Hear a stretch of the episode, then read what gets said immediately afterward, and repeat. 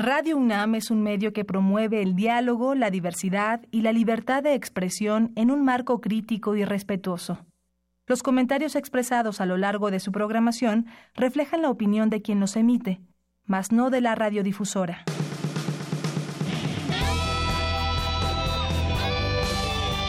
Prisma RU. Relatamos al mundo.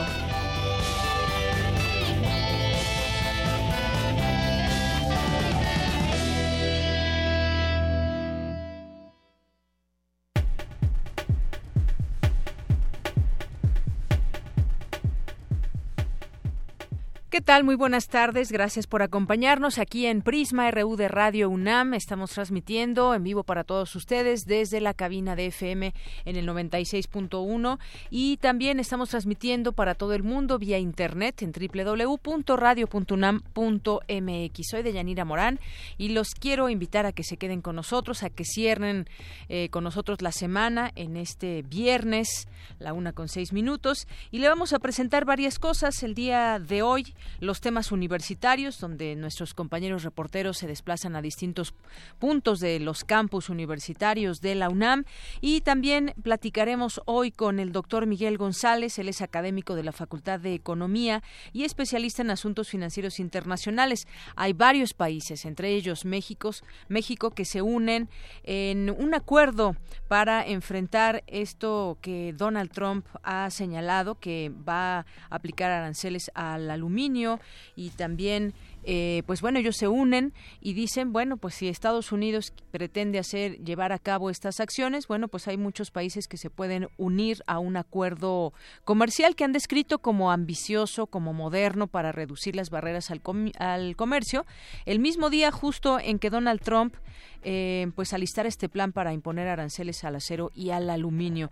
Platicaremos sobre este tema que implica y bueno, sobre todo esta unión que hay de varias naciones. También estaremos platicando más adelante con la doctora Valeria López Vela, coordinadora del Centro Anáhuac en Derechos Humanos y con ella vamos a platicar, a seguir platicando sobre el, sobre las mujeres, un análisis del último informe del Banco Mundial en paridad de género, además de otros eh, temas también relacionados a la mujer. Y vamos a platicar más adelante también aquí en Cultura, en la sección de Tamara Quiroz, en la sección de Cultura. Va a entrevistar a David Jaramillo, director del documental Cuatro Ciénegas, una película sobre el origen de la vida. Mucho que platicar al respecto del tema. Y también más adelante estaremos eh, en Melomanía RU. Hoy es viernes y es día de las recomendaciones de Dulce Wet, jefa de discoteca de Radio UNAM, que nos tiene para el fin de semana. Por supuesto, también Cantera RU con mi compañera Virginia Sánchez. Daremos un vistazo a los temas internacionales. Quédese con nosotros aquí en Prisma RU. Mientras tanto, vamos a nuestro resumen informativo de este día. Prisma RU. Relatamos al mundo.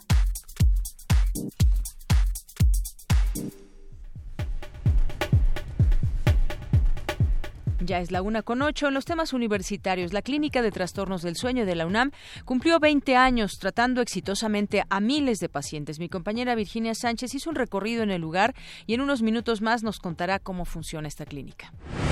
Esta mañana se presentó Ciudadanía Digital y Periodismo en el siglo XXI por parte de la investigadora Alma Rosa Alba de la Selva, autora de La brecha digital, nueva desigualdad social. Mi compañera Dulce García nos tendrá los detalles. Por su parte, Jorge Díaz estuvo presente en la Facultad de Ciencias Políticas y Sociales de la UNAM en la conferencia que lleva por nombre ¿Quién le teme al populismo? La política entre la redención y el autoritarismo. Más adelante nos tendrá la información. Un centenar de fotografías de José Luis Cuevas y su primera esposa Berta Riestra, fallecida en el año 2000, desaparecieron de la Biblioteca Octavio Paz y el centro de documentación que alberga el Museo Cuevas. En temas nacionales, José Antonio Mid, aspirante a la candidatura presidencial por la coalición PRI, Partido Verde, Partido Nueva Alianza, afirmó que él mete las manos por los servidores públicos, pues dijo el servicio público es honorable. Bien, después del que el candidato de los, el aspirante a la candidatura presidencial va en términos de muchas encuestas en tercer lugar. Vámonos con el puntero, que es Andrés Manuel López Obrador, aspirante a la candidatura presidencial por la coalición Juntos Haremos Historia, y él calificó de demagógica la propuesta de Ricardo Anaya, abanderado de la Alianza por México al frente, en la que afirma que va a meter a la cárcel al presidente Peña Nieto y al exmandatario Calderón Hinojosa. En tanto, Ricardo Anaya, aspirante presidencial de la Coalición por México al frente, rechazó que sea demagógica eh, o demagógico su planteamiento de meter a la cárcel al presidente en caso de que haya cometido corrupción, como lo dijo su rival político de Morena. En otro tema, el jefe del cártel de los Rojos, Santiago Massari, financió en 2015 campañas a 11 candidatos de ocho partidos en Morelos para que ya como alcaldes le garantizaran impunidad en sus actividades criminales, lo reveló el diario Reforma.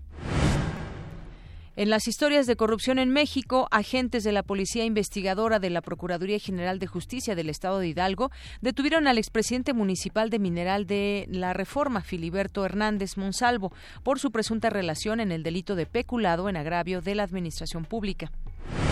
Y el alcalde de Cuernavaca, Cuauhtémoc Blanco, será sometido a un proceso sancionador por el Instituto Morelense de Procesos Electorales y Participación Ciudadana por el presunto cobro de 7 millones de pesos para ser candidato del Partido Socialdemócrata. Dos incendios se registraron esta madrugada dentro de un mercado y una tienda de autoservicio en la Ciudad de México. Y esta mañana también se registró un sismo de magnitud 4.0 con epicentro a 51 kilómetros al sur de Salina Cruz, Oaxaca. En economía, México aportó 4.3 millones de dólares para la conformación de un fondo para luchar contra el cambio climático en el Caribe, liderado por el Fondo de la ONU para la Alimentación y la Agricultura. Y en los temas internacionales, el Tribunal Supremo Español denegó hoy al candidato a presidente del gobierno catalán, Jordi Sánchez, en prisión preventiva, el permiso para acudir al Pleno del Parlamento Regional de Cataluña el próximo día 12 para debatir su investidura. El gobierno de Estados Unidos celebró ayer la disposición de Corea del Norte de discutir un eventual abandono de su programa de armas nucleares a cambio de garantías de seguridad, pero añadió que quiere ver avances concretos y que siguen adelante los ejercicios militares conjuntos con Corea del Sur y la epidemia de opiáceos en Estados Unidos va a la alza, según el último reporte del Centro de Prevención y Detección de Enfermedades. Las sobredosis aumentaron 30% entre julio de 2016 y septiembre de 2017. El impacto es especialmente duro en la región del medio oeste, del medio oeste, donde las visitas a los centros de emergencias médicas por sobredosis de opiáceos se incrementaron hasta en un 70%. Hoy en la UNAM, ¿qué hacer y a dónde ir? El torneo barrial de poesía en voz alta te invita a su edición Santa Slam Tira Verbo, Tira Barrio. La cita es hoy en punto de las 19 horas en el local ubicado en Dr. Atl 275 en Santa María la Ribera. La entrada es libre. No te puedes perder la película Viva la Juventud del director Fernando Cortés, que se presenta como parte del segundo ciclo M68, la imagen de la juventud en el cine mexicano de ficción, de la época de oro a nuestros días. Asiste hoy a la sala José Revueltas a las 16 y 20 horas. La entrada es libre. Si te gusta la danza, te recomendamos la puesta en escena No Boards, bajo la dirección de Diego Moore. Asiste hoy al Salón de la Danza en punto de las 18 horas. La entrada es libre.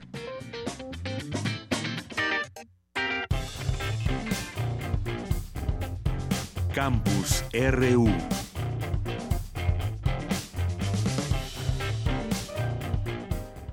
Bien, ya estamos listos para entrar al campus RU y hoy vamos a iniciar con mi compañera Virginia Sánchez que eh, estuvo en la clínica de trastornos del sueño de la UNAM y que ha durante 20 años esta clínica tratado exitosamente a miles de pacientes. ¿Qué tal Vicky? ¿Cómo estás? Buenas tardes. Hola, ¿qué tal? Deyanira y auditorio de Prisma RU, muy buenas tardes. Pues así es, tal como comentas, en este marco del vigésimo aniversario de la clínica del trastorno del sueño, pues nos invitaron a medios de comunicación a conocer la clínica, ¿no? Este, hay dos sedes, el CU y pero fuimos a la del Hospital General. Y bueno, pues voy a comentar a, comenzar platicándoles este recorrido y ya más adelante les diré pues con más detalles qué trata esta clínica, porque bueno, el sueño es algo eh, fundamental para la vida humana, pero en realidad como decía el director por estas dinámicas de vida que tenemos de, de estrés, los tiempos, los trayectos, a veces dormimos muy poco, entonces se generan trastornos del sueño, que a veces creemos que es algo muy común, pero no. Y ahorita más adelante, pues les comparto más de esta información que estos especialistas nos dieron. Así es, gracias. Y bueno, pues eh, llegamos ahí, es el, eh, primero nos hicieron pasar al laboratorio de sueño, que es donde se realizan los estudios. Ahí nos decían, llegan los pacientes a las 7 de la noche y se retiran a las 7 de la mañana, pues eh, de, esas 12 horas que están, los tienen que monitorear durante 8 horas continuas, que es lo que dura el estudio polisonográfico. Y en la mañana se realizan los estudios a los menores de edad, ¿no? A los chiquitos, a los bebés a veces, y solo es de dos horas, ¿no? En, los, en el caso de los pequeños, ya que dicen su ritmo circadiano es irregular y pues logran tener ellos, porque son pequeños, un ciclo de sueño completo con pocas horas, entonces por eso ellos, a los bebés, a los pequeños, a los menores de edad, es en la mañana. Y bueno, hay cuatro habitaciones, las cuales señalan están ocupadas siempre, ¿no? Eh, ya que en la, en la mañana se realizan de seis o siete estudios continuos. Posteriormente pasamos al área de monitoreo, donde se encuentran cuatro computadoras a través de las cuales se vigila al paciente mientras se realiza su estudio o se hace el análisis posterior, eh, revisando exhaustivamente todas las variables desde el electroencefalograma, la actividad ocular, muscular, la respiratoria, eh, niveles de oxígeno, frecuencia cardíaca, lo cual pues le sirve para hacer un diagnóstico del trastorno particular de los pacientes. Ahora escuchemos al doctor Rommel Gutiérrez Escobar, jefe del Laboratorio del Sueño, quien nos detalla cómo es el procedimiento de atención en la clínica. El paciente puede ser referido de cualquier institución, pública o privada. Los pacientes pueden llegar aquí por iniciativa propia, es decir, estamos abiertos a todo público tienen que hacer una previa cita, llamar al personal de recepción, hacen su cita, se les programa con especialistas. Ellas tienen una especie como de algoritmo donde les damos preguntas que hacer, ¿no? Entonces hacen ciertas preguntas a los pacientes y con eso ellas pueden referirlo a un especialista o a otro. Y ya el especialista en esa primera consulta de valoración puede crear un plan terapéutico o bien puede eh, enviarlo a estudio, ¿no? Para saber cuál será su plan. Bueno, eh, también es importante saber que el sueño ocupa la tercera parte de nuestra vida, por lo que cualquier alteración, como decía en un principio, que manifestemos al dormir tiene que atenderse, pues puede complicarse y afectar la salud. De hecho, señalan que muchos casos de sobrepeso y obesidad no es que la falta de sueño o los trastornos generen esto, pero sí como que son, eh, son factores ¿no? que contribuyen a estos problemas de salud que también sabemos en nuestro país ocupa los primeros lugares. Hay trastornos de sueño desde la edad neonatal. Eh, quienes somos madres, padres, sabemos que los primeros meses de los niños, pues no dormimos, ¿no? Tampoco porque ellos se despiertan. Es un poco caótico y señala el doctor que es porque aún está madurando su sistema nervioso central. Sin embargo, después de los eh, al año ya tenemos que estar checando si no hay alguna alteración donde ya ellos tendrán que estar durmiendo, pues, digamos, continuamente. Eh, sin, también hay algunas alteraciones, dependiendo, decía el doctor en los niños sobre todo, de los estilos de crianza. Él hablaba pues ahora con estos usos de teléfonos, de internet, cómo influyen. Escuchémoslo el estilo de vida que tengamos para nuestros hijos. Ahora en edad preescolar se acostumbra a regalar celulares o tabletas, ¿no? Y eso deteriora la calidad de sueño porque estamos interviniendo en su estilo de vida la vida sedentaria, tener horarios irregulares para todas nuestras actividades, van a ser factores que poco a poco nos van a hacer proclives a dormir mal. En el adolescente, el hecho de ya no seguir los límites en casa, de tener horarios todavía más irregulares, va a venir a complicar un poco más la calidad de sueño por el estilo de vida. A quien escuchamos fue el doctor Ulises Jiménez, director de la clínica, ¿no? El muy amable que fue quien dio pues esta conferencia. Y bueno, pues algunos de los datos relevantes que tras el estudio y tratamiento de este padecimiento se han registrado en estos 20 años, encontramos que existen casi 100 trastornos del sueño y el 45% de la población adulta sufre alguno de estos de los cuales los más frecuentes es el insomnio crónico y la apnea constructiva del sueño, los ronquidos fuertes, que creo que sí, efectivamente son los más comunes. Y bueno, algo también muy importante es que él decía, no tengo una cifra, no tenemos una cifra exacta de estos 20 años, pero durante el año pasado, el 2017, se brindaron 4.745 consultas de especialidad y 1.261 estudios de sueño. Y bueno, pues ya también yéndonos a estos 20 años de festejo de la Clínica del Trastorno del Sueño, pues la Lotería Nacional para la Asistencia Pública emitirá un billete conmemorativo para el sorteo del próximo 14 eh, de marzo, ¿no? Con la imagen de en, ajá, para celebrar estos 20 años de la clínica. Y también se llevará a cabo un concierto el 17 de marzo en la sala Nexahualcoyotl. Entonces, bueno, pues estos son, pero también pues quiero decirles para quien realmente está interesado y sienta que tiene que atenderse a alguno de estos problemas o al menos que lo diagnostiquen, pues pueden eh, acudir eh, o llamar. Primero es llamar, como nos decía el, el doctor, puede ser en la clínica de alta especialidad que se encuentra en CEU, en el teléfono 56 23 2300 en la extensión 41624 y en la 41625. Y también puede ser en la unidad de medicina experimental que se encuentra en el Hospital General, que es a donde acudimos ayer, al teléfono 5623-2690. Existe también una, una página donde pueden consultar, tener mayores detalles, que es la www.clinicadelsueño.com.mx pues aquí está esta información de Yanira muy importante pues que nos Muchas gracias, eh, Vicky. Se supone que como adultos debemos de dormir entre 7 y 8 horas, los niños entre, entre 10 y hasta 12 horas, pero muchas veces no cumplimos estos ciclos por nuestro estilo de vida o por alguna situación. Hay mucha gente que también pues trabaja en la noche o sale muy tarde de trabajar y entonces pues se descompensa todo este equilibrio que debiera tener el cuerpo, además de que el sueño sí debe ser en la noche, según dicen muchos eh, doctores y dan las razones por las cuales debe ser así y pues si estamos durmiendo muy pocas horas durante largos periodos, pues sí tenemos algunas afectaciones, el estrés, el insomnio que ya eh, platicabas. Hay gente que ronca y no sabe que ronca, se lo tiene que decir otra persona, pero esto también es un, un trastorno que lo puede llevar a, pues no están descansando, finalmente pues están haciendo también un gran esfuerzo con los ronquidos. Pero bueno, ahí están más o menos las horas. Si usted no duerme ese número de horas, pregúntese por qué, si lo puede hacer, y si no, pues ahí están los números de teléfono de la clínica del sueño. Sí. Gracias, Vicky. Gracias a ti. Muy buenas tardes. Muy buenas tardes. Vamos ahora con mi compañera Cristina Godínez para celebrar los 25 años de Fundación UNAM. Se ha preparado un programa muy variado. Cuéntanos, Cristina. Buenas tardes. Así es, Deyanira. Las coordinaciones de difusión cultural, de la investigación científica y de humanidades se unen a los festejos por los 25 años de Fundación UNAM. Escuchemos a Jorge Volpi, coordinador de difusión cultural. He elegido algunos de las actividades centrales de la programación internacional de música UNAM para que se sumen a este esfuerzo. Igualmente una enorme cantidad de películas eh, que estarán dando oportunidad de una discusión, en este caso fílmica, en torno a estos mismos temas que ha mencionado el doctor Vital, información, emociones, aprendizaje, juego, etcétera. Incorporaremos también el aula del espectador para que las obras de teatro, en particular alguna que tiene que ver con el tema eh, que estamos eh, abordando, eh, pueda ser objeto de discusión también en esta perspectiva interdisciplinaria, así como distintos encuentros y coloquios llevados a cabo por el programa Universo de Letras, que es nuestro programa de fomento a la lectura. En tanto, William Lee, coordinador de la investigación científica, expresó que en los temas propuestos la diversidad es un reflejo de la riqueza del quehacer del conocimiento que se genera en la institución. Hay asuntos de concepto eh, más filosóficos y más conceptuales, pero también algunos muy aplicados, de importancia más cotidiana y completamente de ciencia básica.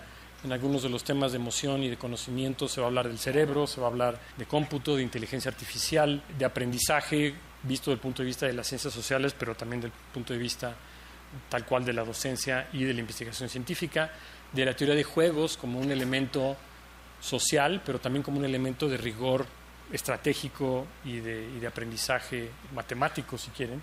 Entonces ahí va a haber de todo. Esa es un poco la idea. Los festejos por los cinco lustros de vida de la Fundación concluirán en noviembre. Hasta aquí el reporte. Buenas tardes. Gracias, Cristina. Muy buenas tardes. Vamos ahora con mi compañero Jorge Díaz. Estuvo en este evento de la teoría de la liberación que surge como alternativa de apoyo a los pobres. Sin embargo, existen algunas donde esa liberación no abarca, por ejemplo, la equidad y la práctica general de todo para todos, dijeron académicos de la UNAM. Cuéntanos de qué se trató más específicamente. Jorge, buenas tardes. Deyanira, te saludo con gusto. Pues es un laboratorio de observación del tema religioso viéndolo desde una perspectiva social. Y tú sabes, Deyanira, que hay algunos temas que son delicados, espinosos a la hora de una plática de café, de platicar con los amigos, religión y política. Bueno, pues en esta ocasión se refirió a esta teoría de la liberación que eh, todos eh, sabemos que de acuerdo a, un concilio Vaticano II, el Evangelio exige la opción preferencial por los pobres. Sin embargo, se ha quedado exclusivamente en ese tipo de prácticas ayudar a los pobres. Recordamos aquí en México Sergio Méndez Arceo, obispo de Cuernavaca, y Samuel Ruiz, obispo de San Cristóbal de las Casas allá en Chiapas, y en que terminaron justamente todas sus luchas sociales por los pobres.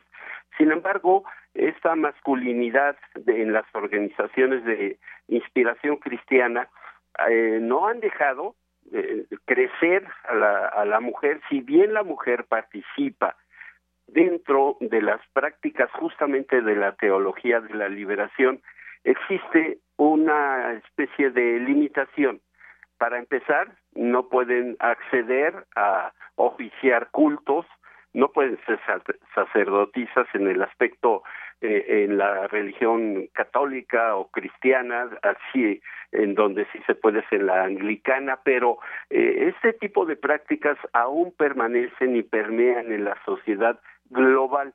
Escuchemos al doctor Juan Sánchez, quien es investigador de la Facultad de Ciencias Políticas y Sociales de la UNAM, que aborda este particular punto de vista de la masculinidad y del patriarcado. Dicen los especialistas, la lucha de las feministas no es contra el hombre, es contra el patriarcado que hace surgir justamente el machismo y otras prácticas a las cuales parece ser que ya nos hemos acostumbrado. Escuchemos lo que dice el doctor Juan Sánchez. Lo que sí es importante entender es que, es, en el, que en el campo religioso hay un componente adicional respecto de la masculinidad que no siempre es tan, tan evidente en el campo de lo social, que es este carácter simbólico, divino que se le da a lo, a lo masculino. De alguna forma, parte de la investigación que he estado haciendo o que hemos estado haciendo sobre este tema ha demostrado que esa pretendida identidad ontológica que se le asigna desde el campo religioso, cristiano sobre todo, católico más específico, a la mujer, ¿no? ha sido una construcción histórica de los últimos dos siglos, ¿no? es decir, esta concepción de la mujer como subordinada, como inferior, esta objetualización que se hace de ella como, como mala, pues, por naturaleza, y de Yanira pues se abordó también el tema de las mujeres católicas por la por el derecho a decidir eh, reconoció el, el ponente que si bien la lucha de estas mujeres ha sido prolífica ha sido positiva esta lucha ha sido exclusivamente en el aspecto social pero no en lo religioso dejando de lado justamente esta equidad también que debe haber dentro de la religión. El doctor Juan Figueroa del Colegio de México también abordó el tema de la masculinidad y él fue quien eh, mencionó que justamente la mujer no lucha contra el hombre, sino contra ese patriarcado que se ha conformado durante siglos en nuestro en nuestro mundo. Escuchemos lo que dice el doctor Juan Figueroa.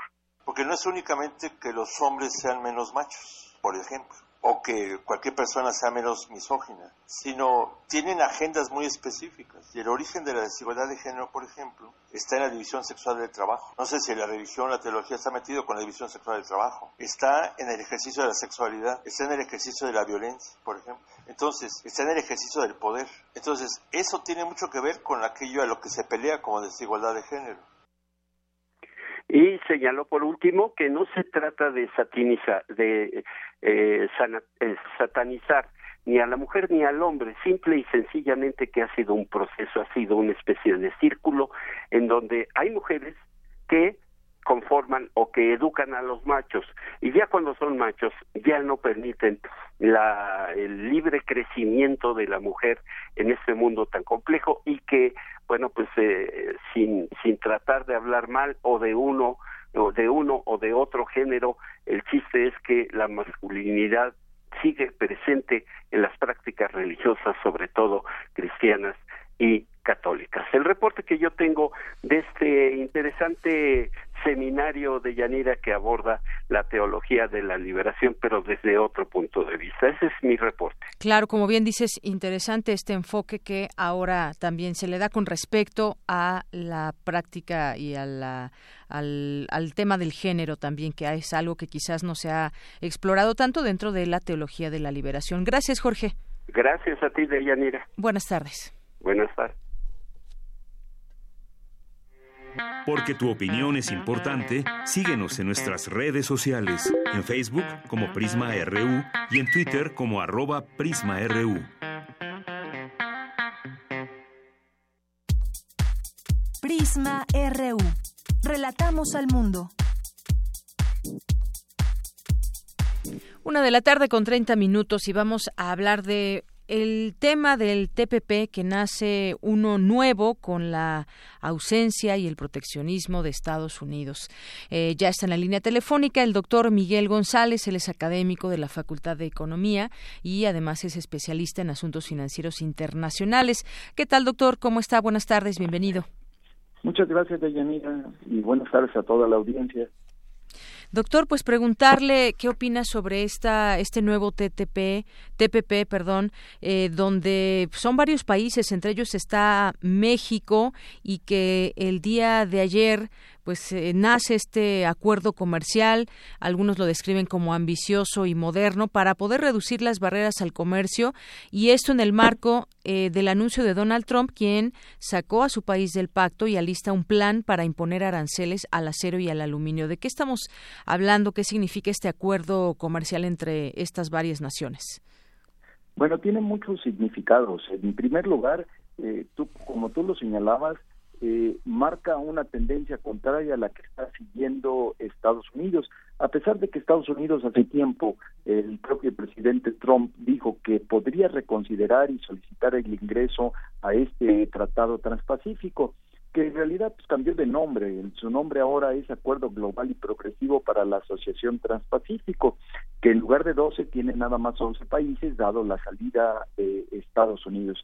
Y bueno, es... Eh, eh, eh, es importante por el alcance que tiene, pero también pues, porque tiene eh, representa este los países involucrados, los 11 países, el 14% del producto interno bruto, aunque sean solamente el 7% de la población mundial, pero es una población mundial ya que incluye regiones como Japón, como Australia, como Nueva Zelanda, con un alto nivel eh, nivel de ingresos, lo que significa que tienen también poder adquisitivo.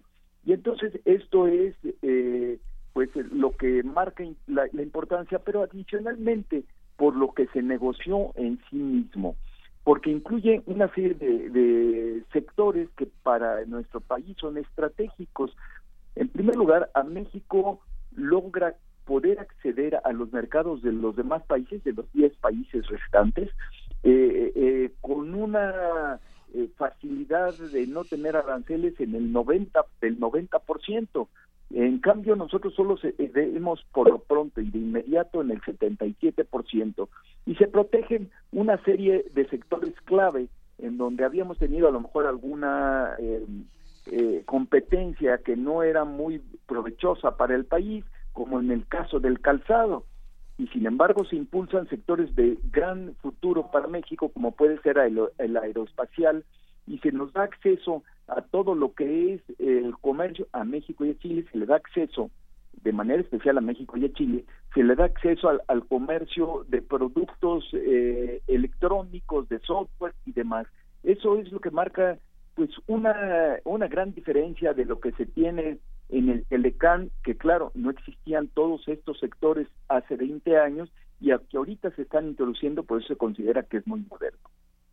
Por eso se considera que es muy moderno. Y bueno, estamos hablando de estos países, yo mencionaba, entre ellos está México, pero están Australia, Brunei, Canadá, Chile, Japón, Malasia, Nueva Zelanda, Perú, Singapur y Vietnam. Y bueno, pues también eh, lo que decía la propia mm, eh, presidenta de, Chile, un mercado abierto y eh, la cooperación internacional, que son estas herramientas para crear oportunidades económicas y prosperidad. Ese es el mensaje, digamos, que se manda al mundo por parte de esta firma de acuerdo global y progresivo para la Asociación Transpacífico. Y suena muy bien y, y como decía usted, pues esto tiene, reviste especial interés cuando Estados Unidos está, digamos, tratando de imponer estos aranceles al acero y al aluminio. Y bueno, eh, quizás eh, pueda darse cuenta también que esta unión, pues no sé si le perjudique o no, pero a final de cuentas es un mensaje como, pues de irse quedando solo, podría ser, doctor. Perdón, te escuché este último de ella. Sí, que digamos que en esta en esta cuestión Estados Unidos pues se va viendo solo como en otras decisiones que ha llevado a cabo y en esta de economía también podrán, podremos entenderlo de esa manera que se aísla digamos un poco de, de los acuerdos que puede haber entre otros países. Sí, totalmente de acuerdo, pero yo creo que también habría que señalar otro punto que pues es una interpretación de la acción de la actuación que está teniendo ahorita o bueno, desde que tomó posesión este Trump, son lo que se podrían llamar balandronadas, ¿no? Claro, tiene un efecto político importante al interior de Estados Unidos, porque lo que puede hacer, y creo que ya lo comenzó a hacer, es decir, miren ustedes, estoy logrando que todo el mundo hable de Estados Unidos y que nos respeten, ¿no? Este, que creo que eso tiene su impacto político, sobre todo porque este año también en Estados Unidos es un año de elecciones, de tal manera que, igual que está sucediendo ya eh, una cierta flexibilización en el caso de los aranceles al acero y al aluminio, pues eh, luego comenzará nuevamente a dar eh, cierta flexibilidad y creo que por eso dejó abierto el camino para poder ingresar en algún momento dado en el TPP. Pero pues va a tratar de hacer de manipularlo y de lograr que se hagan cambios o plantear que se hagan cambios para lo que él considera que podrían ser benéficos. Esa es una perspectiva que ya eh, se han considerado entre los eh, 11 países firmantes y que una de las partes importantes es que se van a actuar de manera conjunta para no permitir que Estados Unidos pueda comenzar a negociar con uno para tratar de romper la unidad. Así es. Y bueno, pues en el caso de México iniciará ya de inmediato este proceso para que este pacto sea ratificado, lo mandará ahí al Ejecutivo, al Senado, será analizado y 60 días después de que sea ratificado eh, por el 50% de los firmantes, se eliminaría, y esa es la cifra quizás eh, importante, entre 65% y 100% del universo arancelario de los países miembros. Correcto, y fíjate que también, aunque eh, señalaba yo nada más lo que es de novedoso, pero en nuestro comercio tradicional también puede resultar ventajoso en el caso del sector automotriz, porque se incluyen tanto vehículos terminados como partes, lo cual pues es una salida en un momento dado ante los obstáculos que pudiera ser de nuestro mercado principal, que es Estados Unidos. Entonces, creo que ese es un, un punto importante también a considerar, aunque no es un sector así eh, digamos, de los que vienen empujando hacia la economía esta que va a ser el, eh, la economía del siglo XXI, que es toda la economía del conocimiento y digital, que sí está incluido aquí, como te mencionaba, eh, con un acceso preferencial para México y para Chile. Así es, y que bueno, con esto México tiene lo positivo de todo esto, tiene otras opciones para diversificar su comercio y los productos mexicanos tendrán acceso a seis nuevos mercados. Eh, exactamente, y un punto importante también es que se está incluyendo de lo que consumen mucho en los países este, del Pacífico asiático, que son productos alimenticios, tanto eh, de tierra, eh, digamos, este, todos los productos animales y eh, agrícolas, pero también de, del mar y o acuáticos, porque también se incluye la piscicultura. Y ellos son grandes consumidores de mariscos que nosotros tenemos, como camarón, ¿no? Y también de otro tipo de productos. Y entonces esto nos está abriendo, pues que no solo para este tipo de productos el camarón es el, el mercado norteamericano, sino también tenemos acceso al mercado asiático que también es muy grande para este tipo de productos. Así es, son nuevos nuevos mercados que explorará México y que juntos suman 155 millones de consumidores potenciales. Es un, un mundo de gente y este acuerdo permitiría a México, va a permitir profundizar el acceso al mercado agroalimentario, usted ya mencionaba, eh, como por ejemplo de Japón y consolidar preferencias arancelares con Canadá, Chile y Perú. Es decir, se abre, se abre un mundo mundo eh, de varias posibilidades para México y podríamos destacar que esto es pues lo, lo positivo para nuestro país, supongo que también para las otras naciones. Sí, además lo que es muy inmediato para México, la desgrabación que se tiene, que es el 90% de los productos que están incluidos tienen una desgrabación inmediata. El remanente tomará pues hasta seis años en lograr la desgrabación. Así es. Bueno, pues ahí está el tema. Queremos platicar con usted al respecto del mismo, que nos diera su punto de vista. Lo vemos de entrada algo, algo positivo. Y bueno, pues ya veremos cómo, cuando entre en vigor, cómo, cuáles son esas cifras a las que pueda llegar México con respecto al tema comercio. Pues muchas gracias, doctor. De nada, Deyanira, a tus órdenes. Hasta luego, buenas tardes. Doctor Miguel González, él es académico de la Facultad de Economía y especialista en asuntos financieros internacionales. Queremos escuchar tu voz. Nuestro teléfono en cabina es 55 36 43 39. Porque tu opinión es importante, síguenos en nuestras redes sociales, en Facebook como Prisma RU y en Twitter como arroba PrismaRU. Prisma RU. Relatamos al mundo.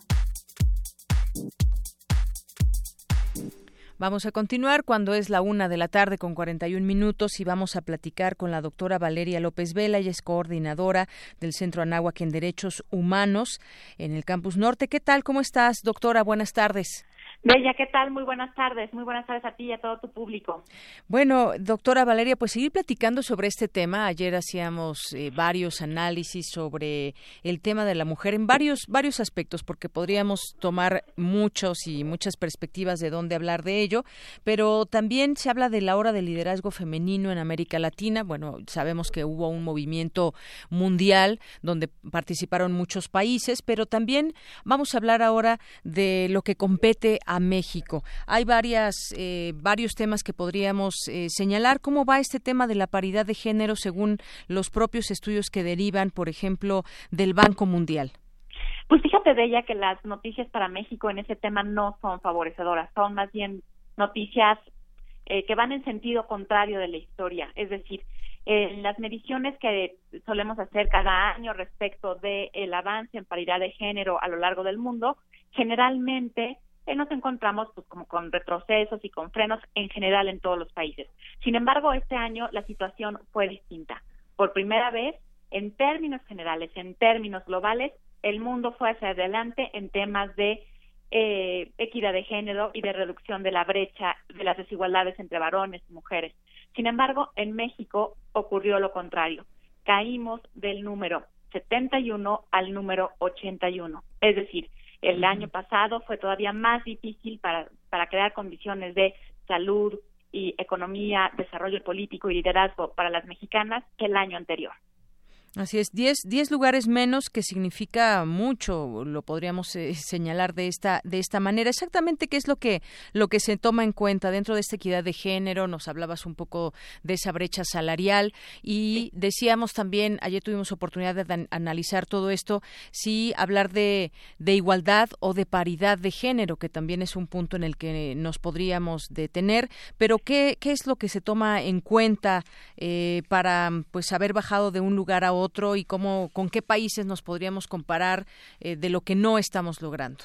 Pues mira, este, podemos eh, varios indicadores. El primero es participación política, el segundo es acceso a oportunidades económicas, el tercero es educación, el cuarto es salud. Con, a partir de estos indicadores eh, se mide qué tanto van avanzando las mujeres en los diferentes países. Y si tomamos, por ejemplo, el caso de la, la, la parte, la cuestión económica, tendríamos que también tomar en cuenta este dato tan preciso que recuperó el año pasado con APRED para, para nuestro país. Las mujeres ganamos en promedio 35% menos que nuestros eh, pares varones, es decir, por las mismas labores, en las mismas condiciones, bajo las mismas circunstancias, las mujeres solemos recibir 35% menos de remuneración. Ese es un primer dato que la verdad es que nos debería dejar muy preocupadas y muy preocupados a todos, porque ¿cómo pretendemos construir eh, sociedades más igualitarias, ¿no? Con, eh, eh, con, mejores condiciones de convivencia si de entrada nos enfrentamos a esta situación de discriminación claramente económica por vía laboral. ¿no? Yo creo que ese es un indicador muy importante. Otro asunto que llamó mucho la atención para los observadores internacionales fue el asunto del acceso a la salud. Para las mujeres mexicanas es muy difícil acceder a la salud y esto está ligado también a las condiciones laborales, porque en general las mujeres no contamos con eh, pues cuestión eh, con posiciones de trabajo eh, formal, sino que la mayoría de las mujeres mexicanas obtienen sus ingresos por vía de la economía informal. Eso las aleja de la posibilidad de tener de, este, derechos sociales, ¿no? De tener acceso a los derechos sociales. Entonces, ese es un segundo punto que también ha llamado muchísima la atención de los observadores internacionales. Pero hay, un hay, hay otro asunto que tiene también en vilo a la comunidad internacional respecto a México, es el tema de los feminicidios. Cada día, seguramente lo dijeron ayer y lo escuchamos en todos los medios, cada día se mueren siete mexicanas eh, víctimas de la, de la violencia machista. No hemos podido revertirlo. Tenemos declaratorias de, alerta de género en varios estados, tenemos este, institutos eh, nacionales y estatales para la protección de los derechos de las mujeres y a pesar de todo este esfuerzo, la cifra no disminuye, al contrario, ha aumentado.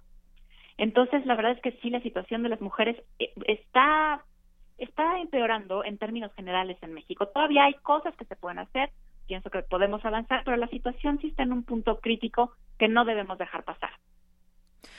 Así es, son temas que, como bien dices, hay todavía varias deudas. El tema de la educación se habla mucho ahora y vemos que, pues, eh, y ayer lo comentábamos en el tema de las universitarias. Muchas mujeres llegan a ser incluso un poquito más en la lista entre hombres y mujeres, un poquito más de mujeres que estudian, pero al término de eso, ¿qué sucede cuando se enfrentan a un mercado laboral? Esto que nos decías, 35% menos en, en, en los salarios, que pues es parte también de las mediciones que se dan a conocer. El acceso a la salud que sería fundamental también. ¿Por qué seguimos con estas eh, condiciones? Si bien pues se intentan hacer esfuerzos, pero vemos que ya cuando se hacen los conteos finales o en qué nivel estamos eh, a nivel de todos los países, pues bueno, ahí vemos no es realmente lo que lo que falta por hacer. Lo de los feminicidios, pues sí, efectivamente siete mujeres eh, diarias son asesinadas en este país y eh, pues la cifra no solamente no disminuye, sino que también pues en los distintos estados, sobre todo donde estas cifras siguen en números rojos, pues de qué manera es como se llega a tratar de revertirlo. ¿Realmente están haciendo los gobiernos su trabajo? Ayer platicábamos con una de, las entrevistadas que nos decía, bueno, pues es que debe haber desde cursos de capacitación, en los, desde los ministerios públicos, en todo lo que refiere al tema legal, ese acompañamiento que muchas veces una, eh, una mujer no tiene y bueno, los familiares que van y que pues eh, lo que les queda es que no, no quede la impunidad sobre estos casos, pues se enfrentan a muchas cosas ya eh, pues lo hemos visto y los casos de feminicidio también son muy graves, tanto los casos de impunidad. ¿Cómo quedan estos eh, finalmente estas investigaciones? A veces quien debiera estar en la cárcel pues simplemente se encuentra en, otro lugar, quizás cometiendo otro feminicidio, Valeria. Fíjate que la cifra es espeluznante, Yanira. La verdad es, es, es un número que nos tendría que preocupar absolutamente a todos. En general, el 10% de los feminicidios se castigan el 90% queda impune. Pues sí, una cifra muy triste. Es tristísima, es eh, desgarradora y es preocupante para todos. Es decir, en este país, en términos jurídicos, todavía sale gratis matar a una mujer. Creo que no es, no creo que no es un dato nada alentador. Creo que más bien nos debe de, poner a todos muy alerta y a intentar eh, reconstruir muchas instituciones. Yo coincido con tu entrevistada de ayer sí necesitamos una armonización legislativa, sí necesitamos que eh, haya un acompañamiento por parte de las leyes de nuestro país. Una medida muy concreta que se me ocurre a propósito de la brecha salarial sería que fuera ilegal y que fuera penado en este país pagarle menos a una mujer por ser mujer. Esa sería como una buena medida eh, que podríamos implementar y con muy buenos resultados para las universitarias, porque también eso es cierto en general graduamos más mujeres que varones. Es decir, hemos impulsado la educación de las mujeres durante el final del siglo pasado y el principio de este. ¿Para qué? Pues para que eh, intentar alcanzar un poquito de mejor, de mayor igualdad en nuestras sociedades. Y en educación no vamos tan mal, pero cuando nos enfrentamos al acceso a las oportunidades laborales, ahí otra vez el factor de género vuelve a, vuelve a jugar en sentido negativo. Entonces, tenemos que buscar alguna medida legal para que esto deje de ocurrir. Yo creo que eso sería una, una muy buena idea, que ojalá que el, año que entra en el Día de la Mujer, en lugar de que nos feliciten y nos regalen flores, ojalá que las autoridades nos presenten el nuevo paquete de medidas de, eh, y de políticas públicas para acompañar el desarrollo integral de las mujeres. Muy bien. Pues doctora Valeria, muchas gracias y además hay que decirlo, las leyes nos protegen, pero algo sucede, algo sucede en el camino que a final de cuentas no llega esa justicia. Te agradezco mucho el que hayas estado con nosotros en este día. Muchísimas gracias, Deyanira. Un abrazo. Un abrazo, doctora Valeria López Vela, coordinadora del Centro Anáhuac en Derechos Humanos. Muchas gracias. Prisma RU. Relatamos al mundo.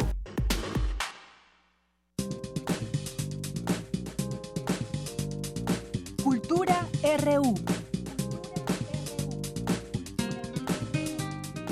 Bien, continuamos y vamos ahora a la sección de cultura. Ya está aquí con nosotros, como todos los días, Tamara Quiroz. Tamara, muy buenas tardes. Muy buenas tardes, Deyanira. Es un gusto saludarles en este viernes, ya 9 de marzo. Gracias a todos los que nos acompañan por el 96.1 de FM o también en línea desde otras latitudes. Qué bueno que se unen a esta transmisión.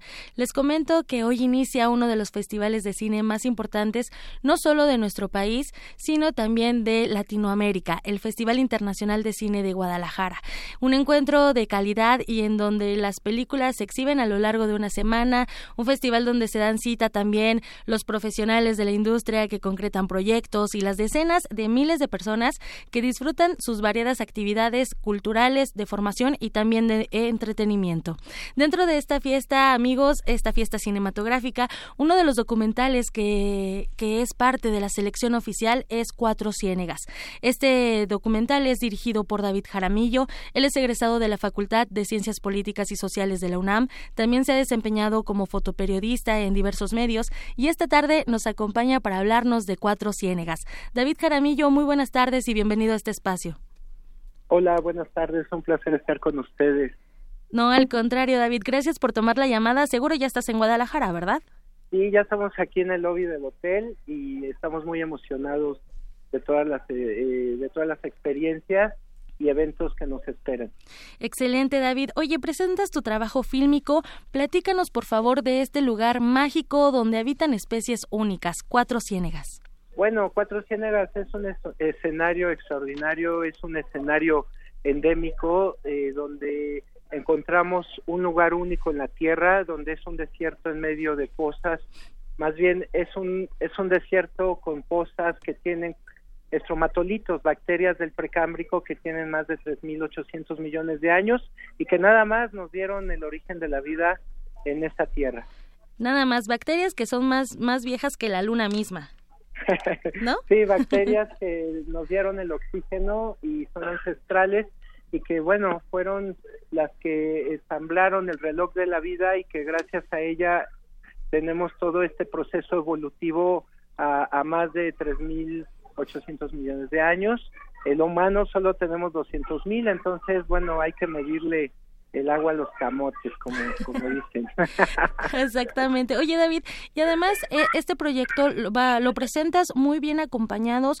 Eh, entre ellos eh, lo vas a presentar con la doctora Valeria Sousa, quien se ha dedicado justo a investigar estos el ecosistema que habita en Cuatro Ciénegas. es especialista y, bueno, a petición de la NASA también estudió esta tierra primitiva.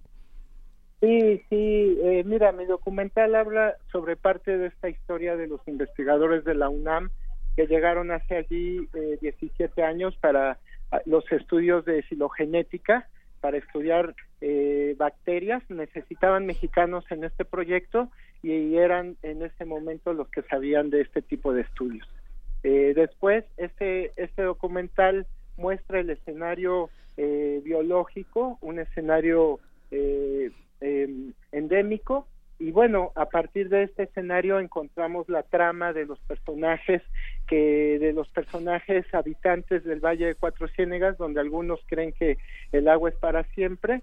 Y doy a mostrar eh, los diferentes puntos de vista de las personas, los académicos, algunos estudiantes y algunos ejidatarios que están eh, conscientes de que el agua no, no, va a durar para toda la vida y que tenemos que tener una buena administración eh, del recurso vital.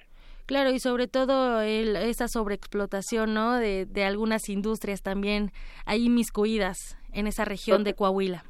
Totalmente. Cuando me refiero a los ejidatarios de alfalfa, eh, incluyo en mi pensamiento a los agroindustriales, ¿no? Eh, las diferentes empresas eh, que siguen extrayendo el agua como es Soriana, Beta Santa Mónica y que bueno eh, tuvimos eh, mostramos parte de esta realidad, los entrevistamos y estamos mostrando esta fuerte crisis del agua eh, por la explotación para un cultivo de alfalfa que no debería de estar en el desierto. Claro. Oye, David, este documental Cuatro Ciénegas eh, está presente en el Festival Internacional de Cine de Guadalajara. ¿Qué día se va a presentar y en dónde? Sí, el día de mañana, el 10, vamos a estar en el Cinemex eh, Sania, aquí en Guadalajara, a las 8 de la noche. Y el, el, día de mañana vamos a estar a las 7 de la noche en, en la Casa de Cultura donde al parecer nos va a acompañar eh, Diana Bracho, que es una sorpresa que esté con nosotros. Excelente, entonces 10 de marzo en Sania Cinemex a las 8 de la noche y el 11 de marzo en el Conjunto de Artes Escénicas a las 7 de la noche, ¿correcto? Claro. Ok, oye, y bueno, ya para finalizar esta entrevista, eh, primero queremos felicitarte por este primer laurel, que vengan muchísimos más y bueno, también para la gente que nos escucha en otras latitudes, ¿en qué otros estados se va a presentar este, este trabajo? Bueno, nos acaban de mencionar o de, dar la noticia de que estamos ya en el Festival de Cuernavaca, en el Cinema por el Planeta, y bueno, eh, vamos a empezar a entrar a los festivales nacionales. Este es nuestro estreno, estreno nacional y ya veremos qué sorpresa nos depara Cuatro Ciénegas. Excelente. Oye, ¿cómo podemos seguirte en redes sociales también para conocer tu trabajo fotográfico? Claro que sí, tenemos una página web que es del proyecto y se llama www.documental4cienegas.com y en las redes sociales en Facebook estamos como con mi nombre, David Jaramillo, o Documental Cuatro Ciénegas, de la misma forma. Excelente, David Jaramillo, muchísimas gracias por acompañarnos esta tarde y por platicarnos un poco de, este gran trabajo que están que realizaron y que siguen realizando muchos también. Cuatro Ciénegas, muchísimas gracias. No, pues muchas gracias a ustedes por darnos esta oportunidad de poder proyectar un trabajo de casi más de casi cinco años para poder mostrar este esta situación que es un prefacio a nivel nacional de lo que sucede. Claro, que sea todo un éxito esa presentación allá en el Festival Internacional de Cine de Guadalajara. Un abrazo. Un abrazo, gracias a ustedes. Hasta luego. Deyanira, bueno, hay una recomendación para que para que se metan a la página y también para que sigan todos estos detalles del festival. Por cierto, después de, de que nos enteramos que Guillermo del Toro ganó el premio al Oscar como mejor director. Se anunciaron ahí una masterclass que después, al enterarse de la alta demanda, ahora resulta que van a ser tres o cuatro, tres o cuatro, cuatro, me dice aquí Rodrigo, nuestro productor, cuatro. Y bueno, estas masterclass, eh, obviamente todo el mundo quiere ir y él dijo, esto, estas eh, esta reunión es para todos los que quieran asistir, no tiene ningún, ningún costo.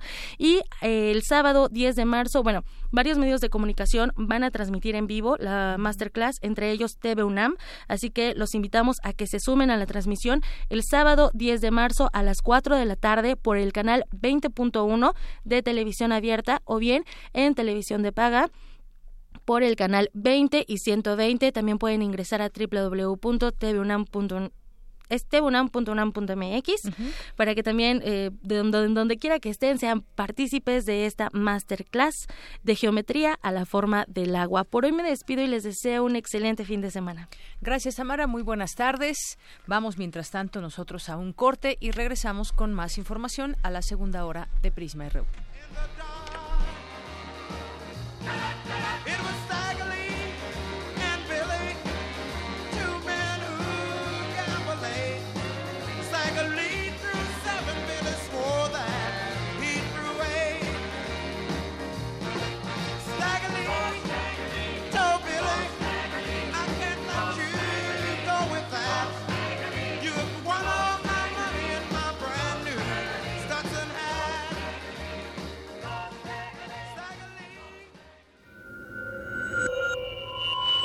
Escuchas XEUN 96.1 de FM.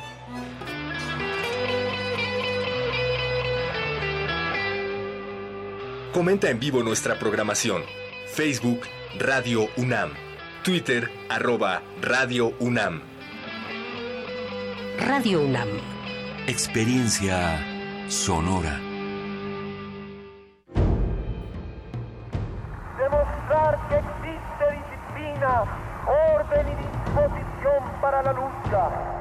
A 50 años del movimiento estudiantil de 1968. Radio UNAM ha abierto para usted un buzón de voz en el cual queremos oírlo. ¿Vivió usted esos tiempos? ¿Tiene una historia que compartir? ¿Sabe algo que merezca ser difundido? Marque al 56 23 32 81 y déjenos su testimonio. M68. Voces contra el olvido. Todos tenemos algo que contar. Radio UNAM. Experiencia sonora.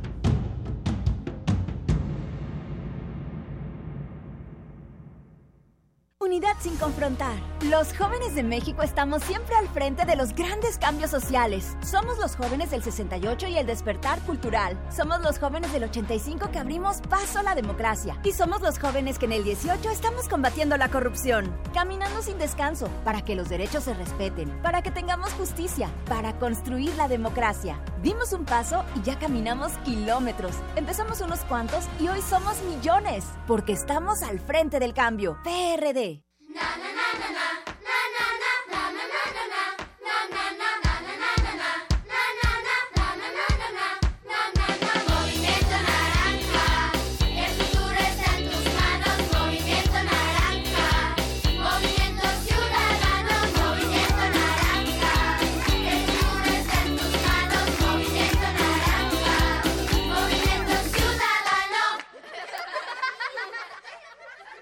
Movimiento Ciudadano. 10 frasquitos de gel desinfectante, 4 caldos de cultivo, 2 compostas, un invernadero sonoro. En este ambiente se experimenta la nueva música en compañía de sus creadores. Cultivo de hercios, frescura en la flora musical. Lunes y jueves, 21 horas, por el 96.1 de FM. Radio UNAM.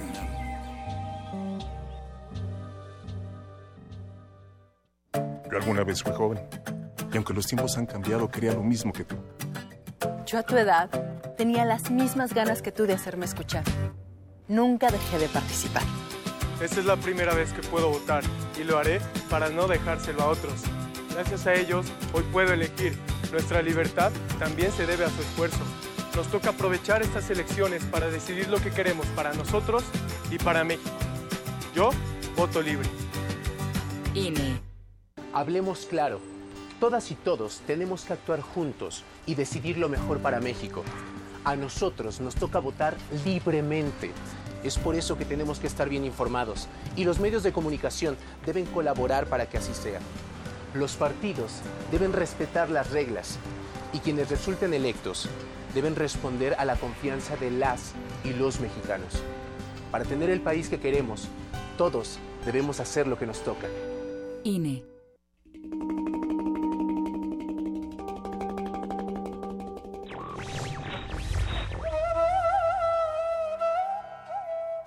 La libertad está en ser dueños de la propia vida. Platón.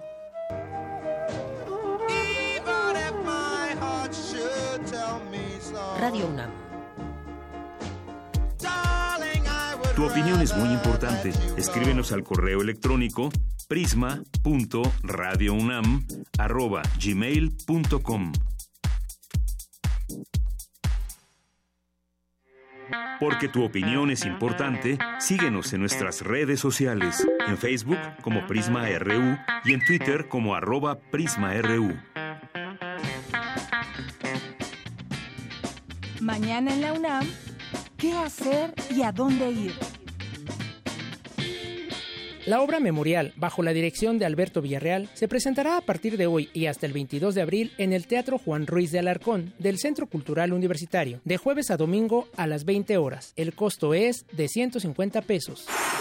En el marco de la conmemoración del Día Internacional de la Mujer, este domingo se presentará el coro de mujeres de los pueblos indígenas de México con la pieza musical Yolotil. La cita es el domingo a las 12 horas en la sala Carlos Chávez del Centro Cultural Universitario. La entrada es libre.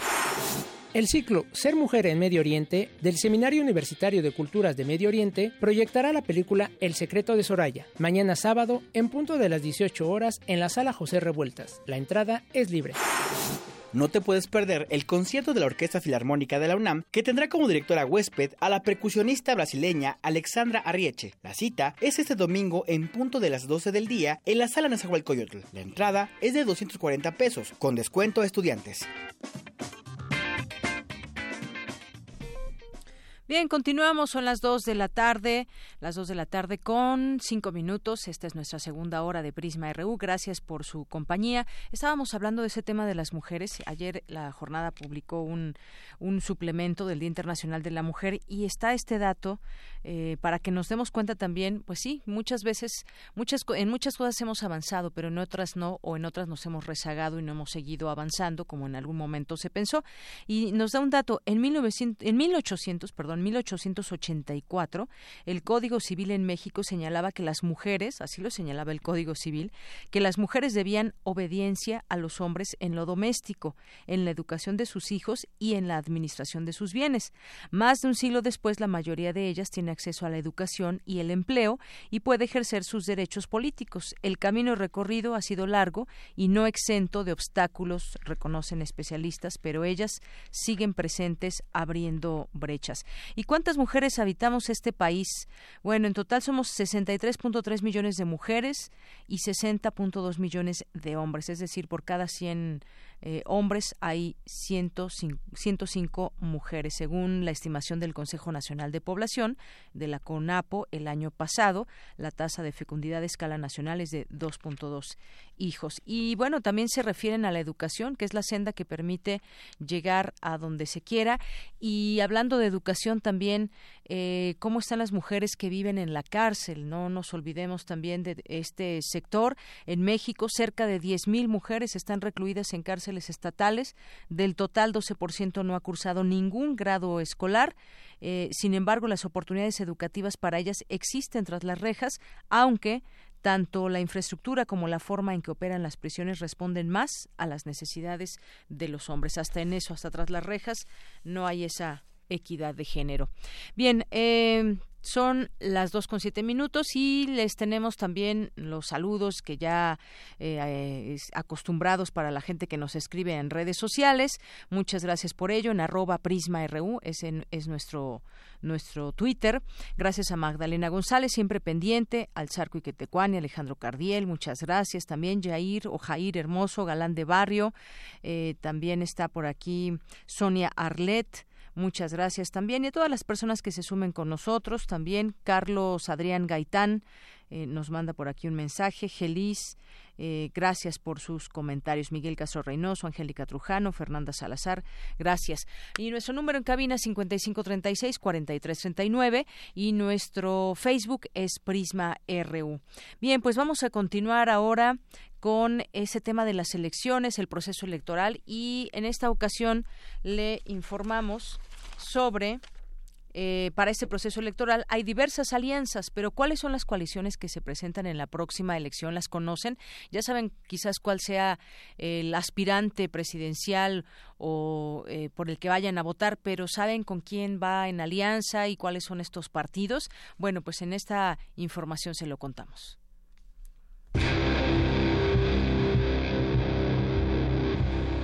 Proceso Electoral 2018.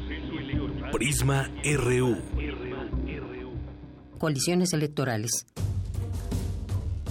Para el proceso electoral de este 2018 se conformaron tres grandes bloques electorales de partidos políticos. Se trata de la primera vez que todos los institutos políticos forman parte de alguna coalición electoral. Se repiten alianzas que contrastan por las ideologías políticas de los partidos. Es el caso de la coalición entre el PAN y el PRD. Y surgen integraciones de fuerzas dogmáticamente opuestas, como la unión entre Morena y Encuentro Social. Las coaliciones electorales se configuraron en la década de los 90 como mecanismos para que los partidos políticos sumaran recursos para competir de una forma más eficaz. La falta de afinidad ideológica y pragmática reflejaba el objetivo principal de poner al partido en el poder, es decir, al PRI, pero esto sucedía solo a nivel estatal. Hoy, nuevamente, partidos antagónicos como el PAN y el PRD, que en elecciones pasadas habían mantenido serias diferencias, van de la mano. El PAN logró que Ricardo Anaya encabezara esta unión al lado del PRD, partido conocido por un perfil de izquierda, aunque sus plataformas electorales contrasten en varios puntos, ya que por un lado los perredistas prometen garantizar igualdad de derechos a las poblaciones LGBTTI, pero por su parte la plataforma del PAN no tiene ninguna mención específica sobre el respeto a los derechos de la comunidad LGBT. Eso sin mencionar que el partido se opone al matrimonio igualitario. Por su parte, los partidos del Trabajo, Encuentro Social y Morena anunciaron su coalición para abanderar a Andrés Manuel López Obrador. En 2016, Encuentro Social respaldó al PRI y al PAN para la aprobación de diversas leyes y reformas, y en todos los casos Morena votó en contra. Este 2018 van juntos a las urnas. En tanto, el PRI, el Verde Ecologista y Nueva Alianza irán juntos por la presidencia de la República, impulsando al candidato José Antonio Mid Curibreña, quien no está afiliado a ninguna de estas tres fuerzas políticas. Las coaliciones electorales obedecen a una razón de cálculo político. Para los partidos de la oposición aumenta la posibilidad de derrotar al partido gobernante y para este la de mantener el poder vía la unificación de fuerzas. Se estima que pueden concurrir a las urnas hasta 87 millones de ciudadanos. ¿Tendrán claro por cuál partido o candidato votar? Proceso Electoral 2018. Prisma RU. Porque tu opinión es importante, síguenos en nuestras redes sociales, en Facebook como Prisma RU y en Twitter como arroba PrismaRU. Bien, continuamos, dos de la tarde con 11 minutos y vamos a regresar con nuestro compañero Jorge Díaz. Ahora nos va a hablar de el populismo y la corrupción se presentan en ideologías de izquierda o de derecha, dijeron especialistas de la Facultad de Ciencias Políticas y Sociales de la UNAM. Cuéntanos, Jorge, buenas tardes. ¿Cómo estás, Yanira? Este, pues eh, el día de hoy en la Facultad de Ciencias Políticas y Sociales se abordó este tema que, por cierto, eh, cada cada que existen elecciones o hay alguna situación de coyuntura en nuestra sociedad eh, mexicana, pues sale a colusión, sale siempre, invariablemente, la palabra populismo. Los candidatos la utilizan para denostar al de enfrente, que si está tomando medidas eh, para ayudar a los pobres, que si quiere conservar el poder para los que más tienen, para los empresarios, en fin, una serie de, de situaciones que lamentablemente no son propuestas, pero que utilizan los políticos, al menos los mexicanos y en otras partes del mundo, para poder llegar a tener la, la votación mayor dentro de ciertos comicios.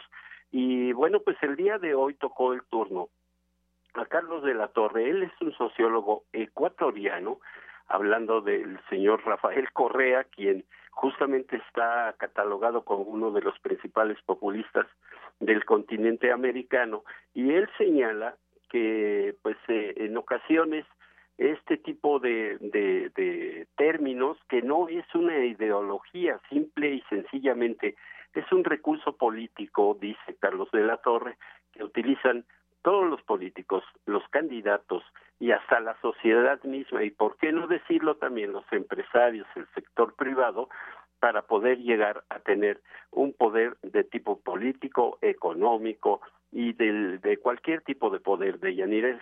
¿Te parece bien si escuchamos al ecuatoriano Carlos de la Torre, que por cierto da clases en eh, las eh, universidades o tiene ponencias también en las universidades más importantes en los Estados Unidos. Escuchemos. Los populistas no quieren reformar el sistema, más bien buscan la ruptura de instituciones poco representativas. Su lógica de confrontación entre enemigos políticos es muy eficaz para crear identidades que se oponen a la institucionalidad existente. Para quienes la institucionalidad existente, el poder constituido, es un andamiaje que representa y que permite que las élites mantengan el poder y que excluyan a los, a los más pobres, que excluyan a los que no están, a los que no son parte del sistema. El populismo representa la promesa de una democracia real, participativa, con políticas públicas a favor de las grandes mayorías. Y aunque no quiso referirse a ningún país en especial, sí hizo algunas eh, algunas puntuaciones, algunas alusiones a lo que sucede en México. Sí, en, nuestro país los gobiernos eh, hasta ahorita no han cumplido con todas sus promesas de campaña, simple y sencillamente la sociedad se cansa y es cuando quieren un cambio y bueno, pues ese cambio lo llega a proponer alguna persona, es ahí donde entra justamente el buen actuar del populismo que no necesariamente dice Alejandro Encinas, senador de la República, tiene que ser mala, se ha desvirtuado el concepto, se ha desvirtuado la palabra de populismo y que, repito, se ha utilizado para denostar al de enfrente. Escuchemos al senador Encinas. Por eso yo creo que es muy importante asumir que el populismo, en primer lugar, no es una corriente ideológica. Yo creo que es una estrategia política de distintas corrientes muy disímbolas que buscan encontrar el apoyo popular a un proyecto que puede tener definiciones muy disímbolas. Y ahora en nuestro país fundamentalmente se ha utilizado este concepto de, mayor- de manera peyorativa para descalificar fundamentalmente a la disidencia y a quien plantea un proyecto distinto de país. Entonces, tenemos que ubicarlo en esa justa dimensión. Pero por cierto, se pusieron algunos ejemplos del pasado en donde efectivamente, por ejemplo, dijeron nombres Hugo Chávez, Rafael Correa, Evo Morales y, por supuesto, Donald Trump en los Estados Unidos, quien a través de una política racista y en beneficio de la economía estadounidense, de la mayoría o de la gente blanca en los Estados Unidos, es como él utiliza ese populismo del, cu- del cual todos hablan, pero queda claro, dice Alejandro Encinas, que no es una ideología, es un recurso político y que es válido utilizarlo en este tipo de coyunturas. De Yanira, el reporte que yo tengo. Gracias, Jorge. Y pues sí, con la descripción que dieron y que ya escuchábamos de- del primer audio que nos mostrabas, pues no encajaría con alguien en particular, por ejemplo, viéndolo hacia nuestro propio país. Claro que de pronto nos quieren imponer algunas descripciones so- sobre alguien, pero según este análisis, bueno, pues ahí daban algunos otros ejemplos, pero pues no, creo que en México no cabrían esas, eh, esas descripciones para alguien en específico, según esta descripción que se da ahí en este en esta mesa de análisis. Por supuesto, de Yanira, y, y lamentablemente porque en México eh, se le, ta- eh, se le trata, se le tacha de populista exclusivamente a, lo, a los que se consideran de izquierda, sin tomar en cuenta que, por ejemplo, en los gobiernos de Vicente Fox, de Felipe Calderón, no se diga de algunos o de todos los del PRI, bueno, pues simple y sencillamente también hicieron un manejo populista ofreciendo subsidios, en fin, una serie de beneficios para los que menos tienen y a la hora de la hora no cumplir. Claro, o co- como diríamos, dan solamente a tole con el dedo muchas veces, ¿no? Cierto. Muy bien, pues Jorge, muchas gracias. Al contrario, gracias. Muy buenas tardes. Y vamos ahora con mi compañera Dulce García. Señala, académica de la UNAM, que la sociedad actual enfrenta un pro- una problemática muy fuerte, que es la brecha digital. Asegura que los gobiernos no se ven muy interesados en atender la alfabetización de este tipo. Adelante, Dulce. Deyanira, muy buenas tardes a ti al auditorio de Prisma RU. Al hablar de la ciudadanía digital y el periodismo en el siglo XXI, la doctora Alma Rosa Alba de la Selva, miembro del Consejo Universitario, dijo que la sociedad actual debería considerarse avanzada no solo por el desarrollo tecnológico, sino también por la generación de conocimiento. y por el surgimiento de lo que Paul Lévy, un filósofo francés, llamó la inteligencia colectiva, esa que se da en las interconexiones, en las interacciones entre quienes están participando en los escenarios digitales. Entonces, esa es la sociedad de la información y el conocimiento. Señaló que el desarrollo de esta nueva sociedad se ha ido dando a diferentes velocidades, puesto que está asociado al capitalismo, sistema económico que ha atravesado por diversas y recurrentes crisis. Estamos atravesando una más, ¿verdad? Pero ha habido algunas en este mismo siglo particularmente difíciles. La del 2007-2008 fue eh, muy grave, muchos anunciaron el fin del capitalismo, ¿verdad? No ocurrió tal, hubo una reestructuración y hubo una anterior en el 2002 que, se, que fue ocasionada por las llamadas .com, que ocasionó una burbuja financiera porque era el entusiasmo de estrenarnos en, en los escenarios digitales y entonces fue otra gran crisis del sistema económico. Alma Rosa Alba de la Selva dijo que como parte de esas disparidades y diferentes velocidades de desarrollo se ha ocasionado una nueva desigualdad que es la brecha digital, la cual a su vez se nutre de las viejas desigualdades. Esa nueva desigualdad es uno de los problemas más complejos del siglo XXI porque obedece a factores económicos. El poder adquisitivo de las personas sí influye, sí influye eh, grandemente en que puedan tener acceso a tecnologías. Luego eh, hay factores también políticos, problemas sociales como la pobreza ancestral que en muchos de nuestros países eh, padecemos, ¿verdad? Eh, el acceso a la educación o la falta de elementos básicos de desarrollo humano, factores socioculturales, tiene que ver con los imaginarios. De Yanira Auditorio de Prisma RU, la académica de la UNAM dijo finalmente que pese a esta situación, los gobiernos no parecen interesados en completar una alfabetización digital, a lo que se le suma la pobreza ancestral. Es el reporte. Muy buenas tardes. Gracias, Dulce. Así la brecha digital.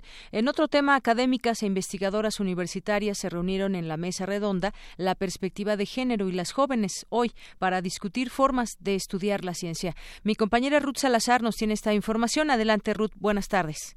Así es, Deyanira, buenas tardes, auditorio de Prisma RU. Como ya adelantaste, esta mañana se llevó a cabo en la Facultad de Medicina la mesa redonda La perspectiva de género y las jóvenes en la ciencia, como parte del simposio Ciclo Mujer y Ciencia Human- UNAM. En su intervención, la doctora Teresa Insaustegui, directora del Instituto de las Mujeres de la Ciudad de México, habló sobre los retos y las desigualdades que enfrentan las mujeres. Entre otras cifras, dijo que en México, siete de cada diez hombres tienen un empleo remunerado, pero que en el caso de las mujeres, la cifra se reduce a tres de cada diez. Por ello, desde el instituto que actualmente dirige, han implementado políticas y programas para reducir estas disparidades, pero no todas son dadas a conocer en los informes de gobierno, lo cual debe corregirse. Así lo dijo. de lo que presupuestalmente es el, el recurso que se llama del famoso eh, anexo para la igualdad del presupuesto federal, que es menos del 1% de todo el presupuesto público, que es casi de 12 billones de pesos, menos del 1%. Entonces, pues imagínense ustedes, si nosotros sacamos cuentas de cuánto se gasta cada gobierno en servicios para mujeres, pues obviamente que sacaríamos mucho más que eso. Y eso es lo que hemos estado nosotros haciendo con el presupuesto de la Ciudad de México. No solamente hemos monitoreado este pedacito, También estuvo presente la doctora Lucía Rafael, coordinadora del Laboratorio Nacional Diversidades, quien habló sobre las miradas de las mujeres en la ciencia. Escuchemos. Y es terrible porque precisamente yo, me- o sea, yo quiero hacer hincapié en la importancia de cómo esa mirada está totalmente relacionada con la deshumanización de las ciencias básicas. Y hablar entonces de la importancia de las, de las humanidades, de la perspectiva de género, en las ciencias todas, en, to- en las de ustedes, en las nuestras. Yo estoy trabajando dentro de los proyectos de laboratorio, estamos trabajando un equipo de personas eh, interdisciplinaria para crear eh, unos cursos Como pudimos escuchar en el audio te- anterior, la doctora Lucía Rafael también habló sobre la importancia de humanizar la ciencia y de eliminar los prejuicios para encontrar otras formas de hacer ciencia. Escuchemos. Eh, la vida está, está dividida en una mirada dicotómica entre hombres y mujeres, entre el espacio público y el privado, y en ese sentido eh, también está, está, dividida en esta perspectiva que es los hombres no lloran, las mujeres somos emotivas, los hombres son los que se encargan de proveer y de eh, dar soluciones pragmáticas, las mujeres nos volvemos locas con las cosas pragmáticas. Todos estos prejuicios que tienen que ver con la construcción de género que venimos cargando desde hace mucho y que está imbuido en la percepción de cada una de sus ciencias, de nuestras ciencias. Deyanira, el laboratorio que dirige Lucía Rafael busca reconocer la humanidad en la ciencia que viene precisamente desde los feminismos, que cuestionó el abordar, el cómo abordar, estudiar y observar la ciencia también desde las emociones. Este es mi reporte de Yanira. Muchas gracias, Ruth, por esta información. Buenas tardes. Buenas tardes. Gracias. Y vamos ahora con mi compañera Cindy Pérez Ramírez. Los desastres aceleran la renovación de la ciudad. Adelante, Cindy. ¿Qué tal, Deyanira? Muy buenas tardes. La historia de una ciudad es la historia de sus desastres. Así lo señaló Antonio Azuela de la Cueva del Instituto de Investigaciones Sociales de la UNAM al participar en la conferencia Derechos de los Damnificados, celebrada en la Casa de las Humanidades de la UNAM en el marco del ciclo de mesas redondas Temas actuales de la sociedad mexicana. El investigador dijo además que existe en la Ciudad de México una transformación dominada por el auge inmobiliario protegida por la ilegitimidad. La construcción de grandes estructuras que celebran o que reproducen el poder político, el poder religioso, es siempre uno de los referentes de la, de la, historia de una ciudad. En la memoria de la Ciudad de México eh, están sobre todo las inundaciones. y yo creo que como comunidad política la Ciudad de México no sabe muy bien qué hacer con esto tenemos siempre el expediente eh, de la corrupción. Y es absolutamente cierto. Si hay un tema en donde la corrupción ha aumentado de manera escandalosa, es en el tema inmobiliario. Pero hay mucho más que eso en el tema inmobiliario. Hay la pregunta que no hemos sabido abordar de, bueno, si no queremos ese tipo de ciudad, ¿cuál ciudad sí queremos?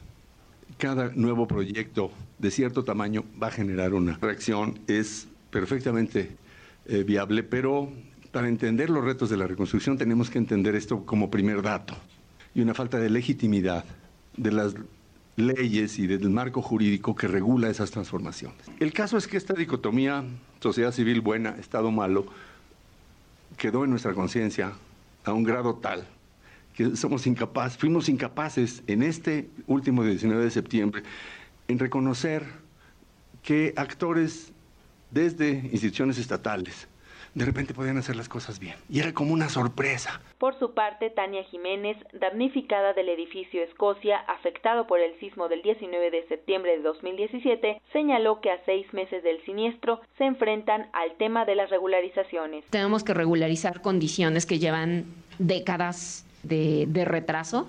Tenemos que regularizar temas de legalidad de la propiedad, tenemos intestados, tenemos gente que sigue en pleito por la propiedad, la familia, la familia de una peleado contra la familia de la otra esposa, todos esos conflictos en nuestro propio régimen condominal, tenemos que hacer nuestra esa, esa votación, la hicimos desde octubre, hacer otro, elegir un nuevo representante, elegir todas estas cosas que debieron haber sido actualizadas constantemente eh, ahora nos damos cuenta cuando entramos en conversaciones con otros condominios que están en esas situaciones así, ¿a poco tengo que hacer eso? Paso cero son, ¿dónde están tus escrituras? Consigue tus escrituras, necesitamos acreditar quiénes son los propietarios y la más fácil de todas es convoca a tus vecinos, haz una asamblea y elijan un representante. Cabe recordar que el Pleno de la Asamblea Legislativa avaló una ley para la reconstrucción y recuperación de la Ciudad de México. Entre los puntos más destacados, la nueva ley autoriza que en el caso de inmuebles que colapsaron o fueron demolidos y requieren altos recursos, se reconstruya hasta con 35% de ampliación, si lo aprueba más del 50% de sus habitantes. El objetivo es que con la venta de las unidades adicionales, los vecinos puedan financiar la reedificación. Hasta aquí mi reporte. Muy buenas tardes. Gracias, Cindy. Muy buenas tardes. Porque tu opinión es importante, síguenos en nuestras redes sociales, en Facebook como Prisma RU y en Twitter como arroba PrismaRU. Relatamos al mundo. Relatamos al mundo. Vamos a continuar aquí en Prisma RU2 con 29 minutos y hoy se presentaron los resultados de la consulta de la Agenda Ciudadana de Ciencia, Tecnología e Innovación y temas que habrá que resaltar. Educación y agua, retos más importantes en materia científica en México. Platiquemos con quien sabe de estos temas y que estuvo presente ahí, por supuesto, al doctor José Franco, director general de divulgación de la ciencia de la UNAM. Querido doctor Pepe Franco, muy buenas tardes y bienvenido a este espacio. Muy buenas tardes, un placer, un placer platicar contigo. Eh, pues doctor, eh, ¿qué nos puede decir de este eh, de este encuentro, de estos resultados de la consulta de la Agenda Ciudadana en Ciencia, Tecnología e Innovación? Sí, bueno, hicimos por por encargo de la Secretaría de Relaciones Exteriores y de CONACYT un un sondeo a la ciudadanía sobre temas de ciencia, tecnología e innovación. La razón es que en la cumbre de jefes de Estado de Iberoamérica eh, del 2014, el presidente Peña Nieto se comprometió a que se hiciera un sondeo ciudadano junto con el resto de los países de Iberoamérica. Entonces, pues eso fue lo que nos pidió la Secretaría de Relaciones Exteriores y CONACYT que hiciéramos y nos abocamos a la tarea de armar junto con otros países iberoamericanos una plataforma de por internet para que la gente pudiera votar por retos, por temas que son muy muy relevantes para el futuro no solamente de nuestro país y de la región, sino de todo el mundo. Los temas que se escogieron fueron educación, agua, cambio climático, salud, energía, seguridad alimentaria, envejecimiento y sociedad digital. Entonces fueron ocho temas, de los cuales siete de ellos fueron eh, propuestos por eh, los, eh, los grupos de trabajo de los países iberoamericanos y uno de estos retos lo puso, lo puso México. El de envejecimiento es un tema que a México le parece muy, muy relevante porque el número de personas que están llegando a edades ya muy, muy maduras está aumentando con el tiempo y bueno, pues esto eh, tiene retos muy, muy importantes para la calidad de vida de las personas de la tercera edad, para su manutención y pues obviamente hay problemas económicos y sociales asociados a todo esto. Entonces, organizamos ocho grupos de trabajo en cada uno de los temas con expertos mexicanos para que dieran la información, para que generaran documentos y generaran unos videos donde explicaran cada uno de estos temas y pues eh, hicimos esta este sondeo de, eh, desde finales del año pasado hasta eh, finales del mes de febrero. Estuvo abierta en noviembre y luego enero y febrero y votaron en total 175.200 personas. Así es. Y en esta en esta consulta de esta agenda ciudadana de ciencia, tecnología e innovación, el tema de la educación eh, tomó gran relevancia, pero no solamente como tal la educación, sino educación de calidad. Así es. Y esto, sin duda, bueno, en eh, la votación en la Ciudad de México también fue en este sentido muy muy clara. En otros lugares también donde se pide la educación de calidad, no solamente el propio acceso que se debe tener a ella, sino de qué manera tenemos esa calidad. Así es. En cada uno de los ocho temas pusimos tres retos y le pedimos a, a, la gente que entró a, al sondeo, pues que nos respondiera de los tres retos para cada tema cuál le parecía más importante y luego aparte les pedimos que nos dijeran de los temas mismos cuáles eran más importantes. Entonces tenemos muchísima información porque efectivamente, como dijiste, eh, educación fue el tema más votado, luego le siguió agua, luego cambio climático, después muy cercano a cambio climático vino salud y luego vino energía. Entonces, eh, en cada uno de ellos pues hubo preferencias y como tenemos un, un registro por estado y no solamente un registro por estado, sino también le pedíamos a las personas que entraban a la encuesta, pues que nos dijeran si eran hombres, mujeres, eh, el rango de edades en los cuales estaban y el máximo nivel de estudios que tenían. Entonces tenemos este, tenemos una amplísima variedad de información en donde no únicamente tenemos las preferencias globales de todo el país, sino estado por estado, cómo están esas preferencias y también eh, por rangos de edades, cómo están esas preferencias. Hay un dato que me parece muy, muy importante compartir contigo y tu auditorio, y es eh, los rangos de edad. El, aproximadamente el 59% de las personas que entraron a, a votar son personas que están en el rango de edad entre 15 y 24 años.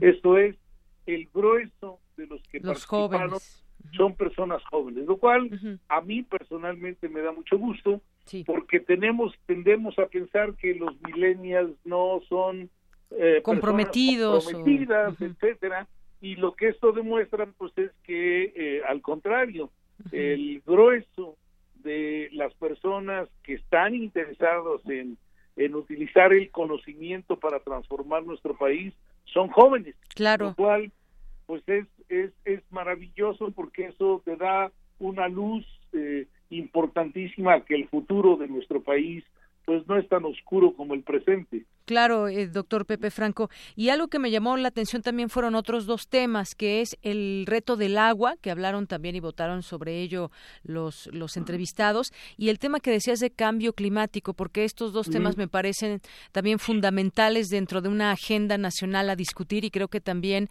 de ahí viene esa eh, necesidad y ese compromiso, además, que los jóvenes pudieran tener con respecto a temas como el agua. Se habla hoy en día mucho de la escasez del agua, del cambio climático, lo que podemos todavía quizás parar como sociedad, que son estos efectos del cambio climático, son dos temas también relevantes. Así es. Eh, pues por ejemplo, en el caso de, del, cambio climático, pues este, como te digo, tenemos tenemos una variedad eh, muy muy amplia de información y por ejemplo te podría decir que el grueso de, los hombres que votaron el tema de cambio climático, eh, votaron pidiendo que todos cuidemos el medio el medio ambiente. Y este esto esto es digamos diferente al en el caso de las mujeres que eh, piden atender las causas y consecuencias del cambio climático. Y luego por edades bueno pues hay también una una variedad ahí interesante de preferencias y luego cuando lo ves por estados también hay una amplia variedad de preferencias. El caso del agua es un caso eh, pues que, que de repente toma muchísima urgencia porque como bien sabemos ha salido en los medios informativos la ciudad eh, de Sudáfrica, Ciudad del Cabo, eh, está en este momento colapsándose por la falta de agua.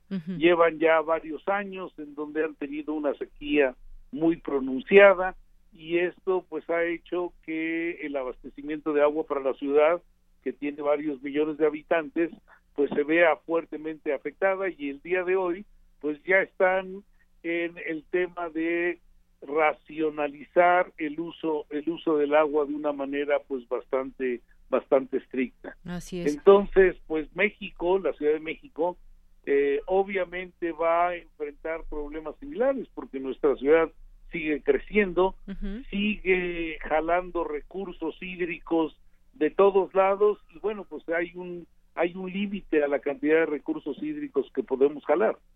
Así es. Bueno, pues eh, se abordaron todos estos eh, temas, son siete, y en los cuales eh, pues se proporciona esa información, se recabó la opinión de la gente en esta materia, fue en energía, en seguridad alimentaria, agua, sociedad digital, cambio climático, salud y educación, y se realizó desde el 31 de octubre del año pasado al 28 de febrero de 2018, es decir, son datos muy, muy recientes. Así es, acabamos de finalizar la el sondeo. Y bueno estamos en este momento preparando un informe. Este informe va a dar de entrada rápida mente a CONACYT y a, este, a, a las cámaras legislativas. Muy bien. Bueno, pues ahí está esta agenda ciudadana en Iberoamérica y también pues destacar que cualquiera puede consultar estos resultados con eh, mayor amplitud en www.agendaiberoamericana.org diagonal México. Ahí se puede encontrar la información, pero por lo pronto muchas gracias, doctor Pepe Franco, que nos das de primera mano estos resultados y lo que se vivió hoy ahí en este foro. Muchísimas gracias a ustedes. ¿eh? Hasta luego. Buen día, hasta luego. Gracias. Buenas tardes al doctor José Franco, director general de divulgación de la ciencia de la UNAM. Porque tu opinión es importante, síguenos en nuestras redes sociales, en Facebook como Prisma RU y en Twitter como arroba PrismaRU. Internacional RU.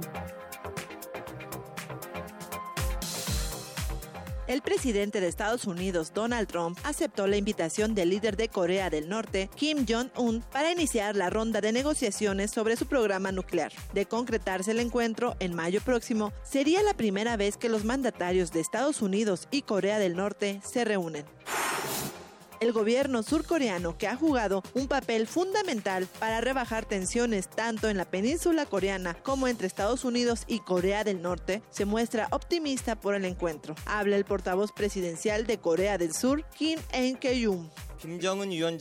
La decisión del presidente Trump de aceptar la invitación de Kim Jong-un es alabada por todo el mundo, por la gente de Corea del Norte y de Corea del Sur que esperan la paz mientras el mandatario estadounidense Donald Trump firmaba una orden que impone aranceles al acero y aluminio, en Chile, 11 países firmaron el Tratado Integral y Progresista de Acción Transpacífico. México, Japón y Canadá son algunos países que lo integran. Habla la canciller de Colombia, María Ángela Holguín. Este es el mecanismo de integración más importante y al cual le consideramos eh, el camino clarísimo en esta libre circulación de bienes, personas, servicios, capitales y personas.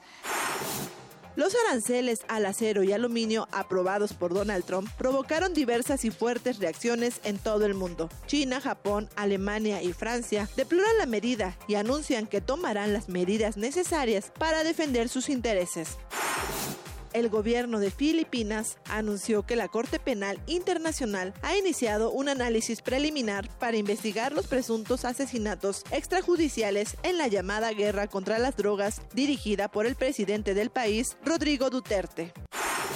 Un atentado perpetrado por un terrorista solitario que se inmoló en un barrio chi en Kabul dejó un saldo de al menos 10 personas muertas, según funcionarios afganos. La Comisión Electoral Nacional de Cuba garantizó que el próximo domingo 11 de marzo se realizará con éxito la elección de los diputados a la Asamblea Nacional y los delegados a las asambleas provisionales del Poder Popular. Queremos escuchar tu voz. Nuestro teléfono en cabina es 55 36 43 39. Relatamos al mundo. Relatamos al mundo. Melomanía RU. Bien, pues ya estamos en Melomanía RU, como todos los viernes. Nos acompaña Dulce Wet, jefa de discoteca de Radio UNAM, que nos tiene pues varias invitaciones, eventos que has estado cubriendo en materia cultural. Cuéntanos, Dulce. Pues resulta que hay varios eh, festivales. Ustedes saben, está el Eurojazz en las áreas verdes del CENART. Está el Festival del Centro Histórico y por eso tenemos dos invitaciones de artistas que se presentan hoy y mañana. Está también Mujeres en el Arte, es nuestra tercera invitación. Y esto pues se desarrolla al mismo tiempo. Es polifonía pura y entonces ustedes van a tener que decidir un poco a qué concierto asistir porque ahorita pues son varios festivales que están, acaba de terminar Filunam y de todas maneras estamos oyendo que están otros festivales de cine pululando. Entonces hay muchísimo.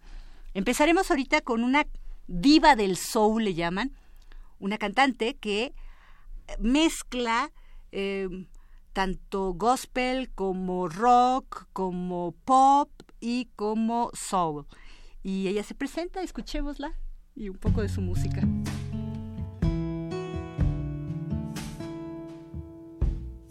Hi, this is Liz Wright on Melomania. Hola, soy Liz Wright en Melomanía. And I want to invite you to the concert this evening in Esperanza Iris at 8:30. Y quiero invitarlos al concierto de esta noche en el Teatro Esperanza Iris a las 8:30.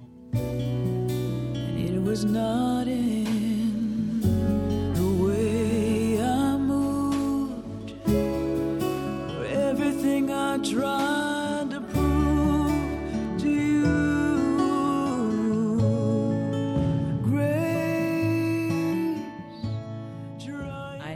going to sing songs mostly from my Grace project Cantaré canciones, en su mayoría de mi proyecto Grace and throughout my catalog of music y de mi catálogo de música and a few things that I've not recorded yet. y algunas cosas que aún no he grabado, So I'm looking forward to it and I'll see you there. por lo que los espero ansiosamente. Ahí los veo.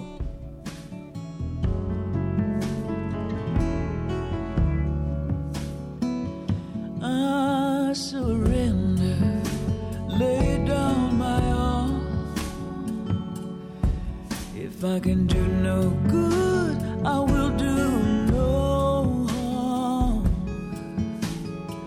The truth, the eye of every storm.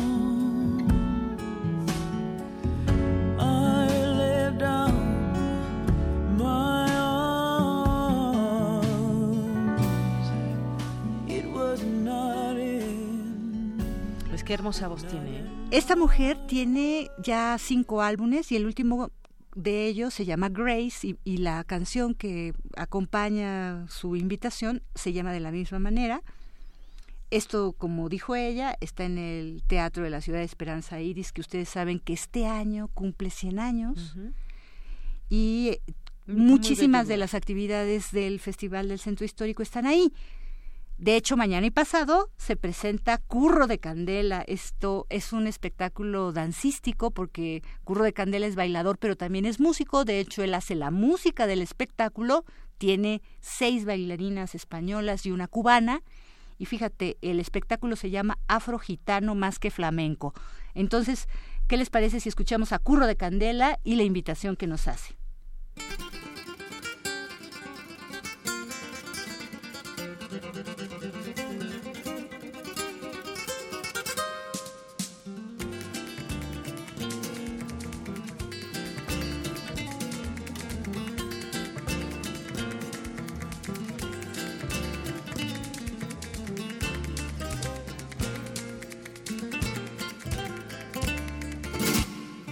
Pues nada, queridos amigos de la universidad, de la UNAM y de la sección Melomanía, deciros que para mí sería un placer que vinierais a ver el espectáculo afrogitano que vamos a hacer en el Teatro Esperanza Iris el sábado y el domingo. Es un espectáculo pensado para los jóvenes también, para los entendidos del flamenco y los que no les gusta el flamenco ni la danza española, os aseguro que os vais a ir de aquí con otra idea completamente diferente.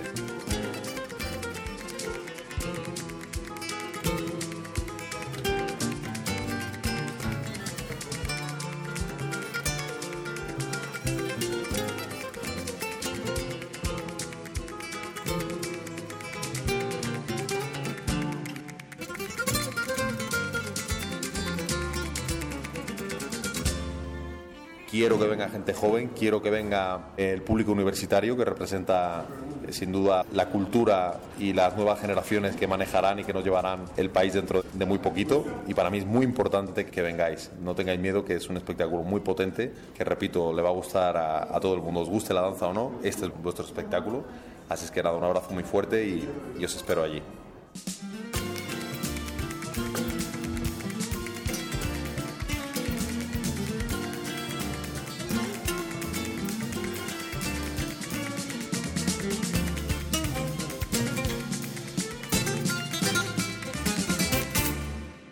Les re- Afro gitano más que flamenco. Eso Perdón. es. Perdón, les recuerdo que es sábado y domingo y el sábado es a las 19 y el domingo a las 18 horas. Hay que llegar con antelación allá al Teatro Esperanza Iris. Hay varios precios, consulten cartelera. Y ahora vamos con lo de las mujeres, como un arte. La directora Leticia Armijo, que es precisamente eh, no solo... Bueno, ya van a oír cómo se presenta ella y todo lo que dice porque es investigadora y hace su postdoctorado ahorita en la UNAM es quien eh, coordina el colectivo de mujeres en la música. Entonces hay tres conciertos esta semana. Hace ratito, hace muy poco, oíamos unas instantáneas invitándonos a algunas de las cosas, el coro Yolotl, que es eh, Yolotli, que se presenta el, a las 12 del día en la Carlos Chávez el domingo, pero también tienen dos conciertos más eh, mañana a las 12 del día y después el domingo con Mujeres Hidalguenses, un proyecto muy interesante que está haciendo el doctor Alejandro Moreno, él es clarinetista, de hecho es doctor en clarinete bajo, imagínate, lo fue a hacer allá a, a Canadá y lo hicieron director de la Escuela de Música de Limba de Hidalgo. Y a mí me llama muchísimo la atención toda la potencia que tiene, porque en el momento que lo hicieron director, entonces empezó a hacer una transformación para que muchísimas de las estudiantes que hacían música empezaran a interesarse por la composición y el concierto que tenemos es de puras jovencitas de 20 años que también me parece como muy interesante, no nada más a las consagradas, ¿no? Escuchemos la invitación de la maestra Leticia Armijo.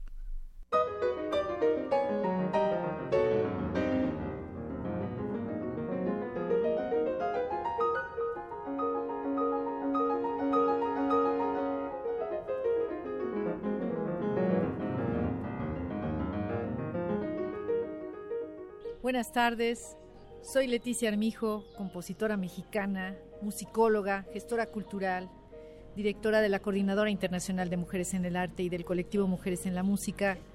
Y aquí estamos en Melomanía.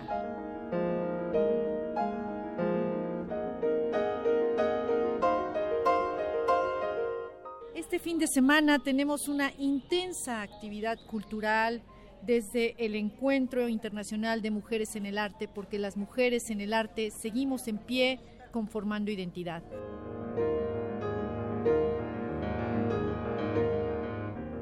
El sábado 10 de marzo a las 12 horas tendremos un concierto en donde se interpretará obras de Leonardo Velázquez, de Rocío Sáenz, de Marta García Renart en la Sala Ponce del Palacio de Bellas Artes, a cargo del dúo de pianistas Gabriela Rivera Loza y Adrián Velázquez.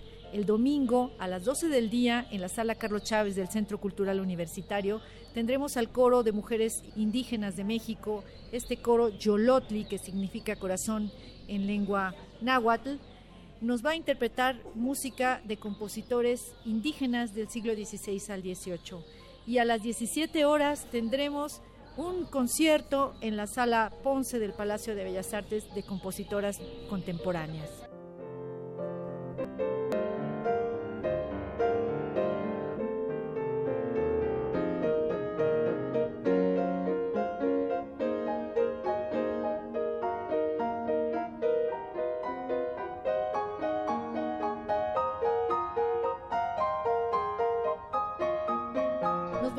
A escuchar aquí en Melomanía para que les detalle los acontecimientos del Encuentro Internacional Iberoamericano de Mujeres en el Arte para que nos puedan acompañar. La entrada es gratuita.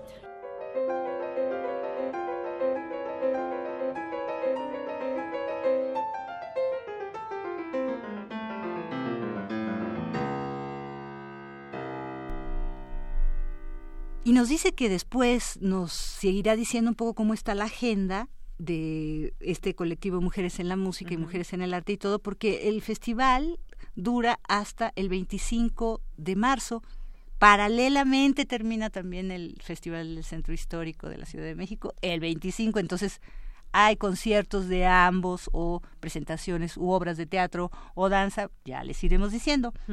Pero por ello mismo también Vámonos ahora a un espectáculo, a un gran concierto que se llevará a cabo el domingo en la Sala Carlos Chávez, porque el Quinteto de la Ciudad de México, de Alientos de la Ciudad de México, toca Colon and Carrow.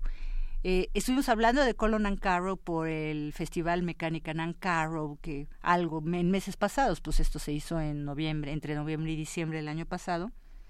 Pero me encanta porque Nan Carrow, este gran genio que hizo distintas velocidades al mismo tiempo, al unísono, sonaban, o sea, una polifonía loquísima y súper matemática. Se cansó un poco de que los intérpretes dijeran, no, van a pensar que somos borrachos, o así le dijeron, ¿eh? Y entonces nadie tocaba porque era dificilísimo. Y entonces después de muchos años de componer, volvió a escribirle también a intérpretes de música de cámara. Y esta es la alegría de que podemos escuchar música de Nan Caro para intérpretes humanos. Escuchemos la invitación del maestro Fernando Domínguez, clarinetista del Quinteto de Alientos de la Ciudad de México.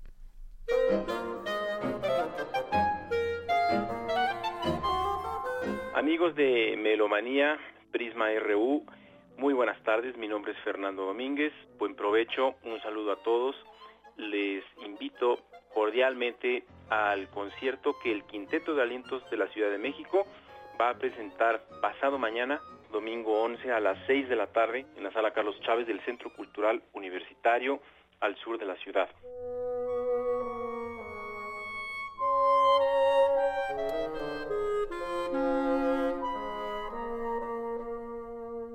Vamos a presentar un programa de obras muy variadas en dos aspectos. En su discurso musical, son obras que todas tienen ideas musicales muy distintas y muy contrastantes, pero también en la conformación de las obras. Tocaremos primero una obra para cinco alientos, Quinteto de Alientos, de David Maslanca, una obra sumamente desafiante para el grupo, un estreno en México además, seguida por dos obras de Conlon Nancarrow. La primera de ellas será la zarabanda y scherzo para oboe, fagot y piano, y la segunda el trío número uno para clarinete, fagot y piano. Conlon Nancarrow, además de haber creado las innumerables obras para eh, piano mecánico, hizo una serie de obras también para instrumentistas, para humanos, pero muy variadas entre sí, que exploran los timbres tan distintos de todos estos instrumentos. Y finalmente tendremos una obra de Nancy Galbraith, una compositora norteamericana para quinteto de alientos y piano un sexteto, acompañados por la pianista Ana María Tradati. Así que espero que todos puedan acompañarnos domingo 11 a las 6 de la tarde en la sala Carlos Chávez del Centro Cultural Universitario. Los esperamos, no se lo pierdan. Y bueno, pues también una invitación que ahora nos vamos a otro género, vámonos al jazz. Y el quinto elemento, que es un ensamble de jazz que nos gusta mucho, que transmitimos con regularidad y que liderea el maestro Felipe Gordillo, que también es pianista y compositor. Él nos invita, el quinto elemento se presenta en Casa Coahuila, Coahuila, perdón, el jueves 15.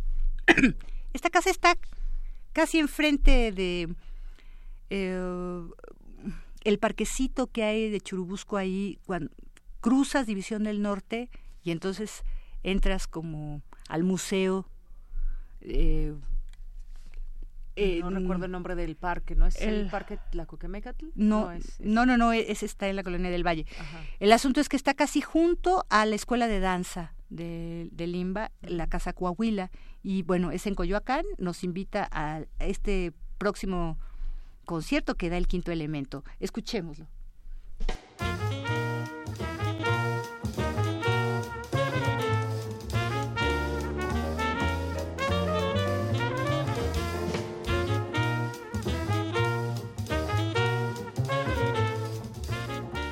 Tal amigos? Muy buenas tardes amigos de Melomanía en Prisma RU. Mi nombre es Felipe Gordillo, soy pianista de jazz mexicano y les traigo una invitación para este próximo día jueves, jueves 15 de marzo, en el cual nos estaremos presentando en el ciclo de jazz en Coyoacán, en la Casa Coahuila, el quinto elemento, y estaremos presentando lo más reciente de nuestro material, el disco Los Fuegos de San Telmo. Acompáñenos a vivir esta experiencia de escuchar jazz mexicano totalmente en vivo para que puedan apreciar todo el ritmo, la armonía, la melodía totalmente en vivo de una trompeta, un saxofón, batería, contrabajo y algunos invitados especiales que tendremos para ese día.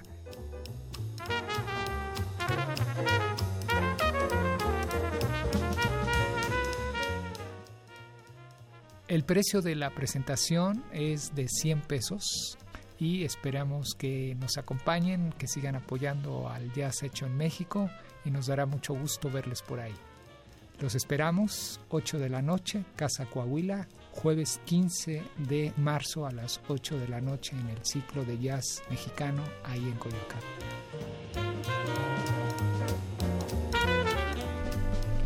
Coyoacán exactamente, Jicotencalt, número 10, prolongación Jicotencal. Es en la misma calle de la Facultad de Música, nada más cruzas eh, División del Norte y a la izquierda frente al ex convento de Nuestra Señora de los Ángeles de Churubusco. Es el... Así es, muy bien, aquí ya lo buscamos rápidamente, Dulce. Muchas gracias. Pues ya con esto nos despedimos. Muchas gracias por todos estos eventos a los que nos invitas, toda la información que generas aquí en Prisma RU. Muchas gracias. Gracias a ustedes y pues la recomendación es que vayan a escuchar música en vivo. No se arrepentirán.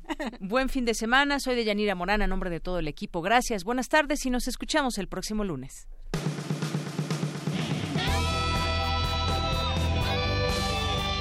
Prisma RU. Relatamos al mundo.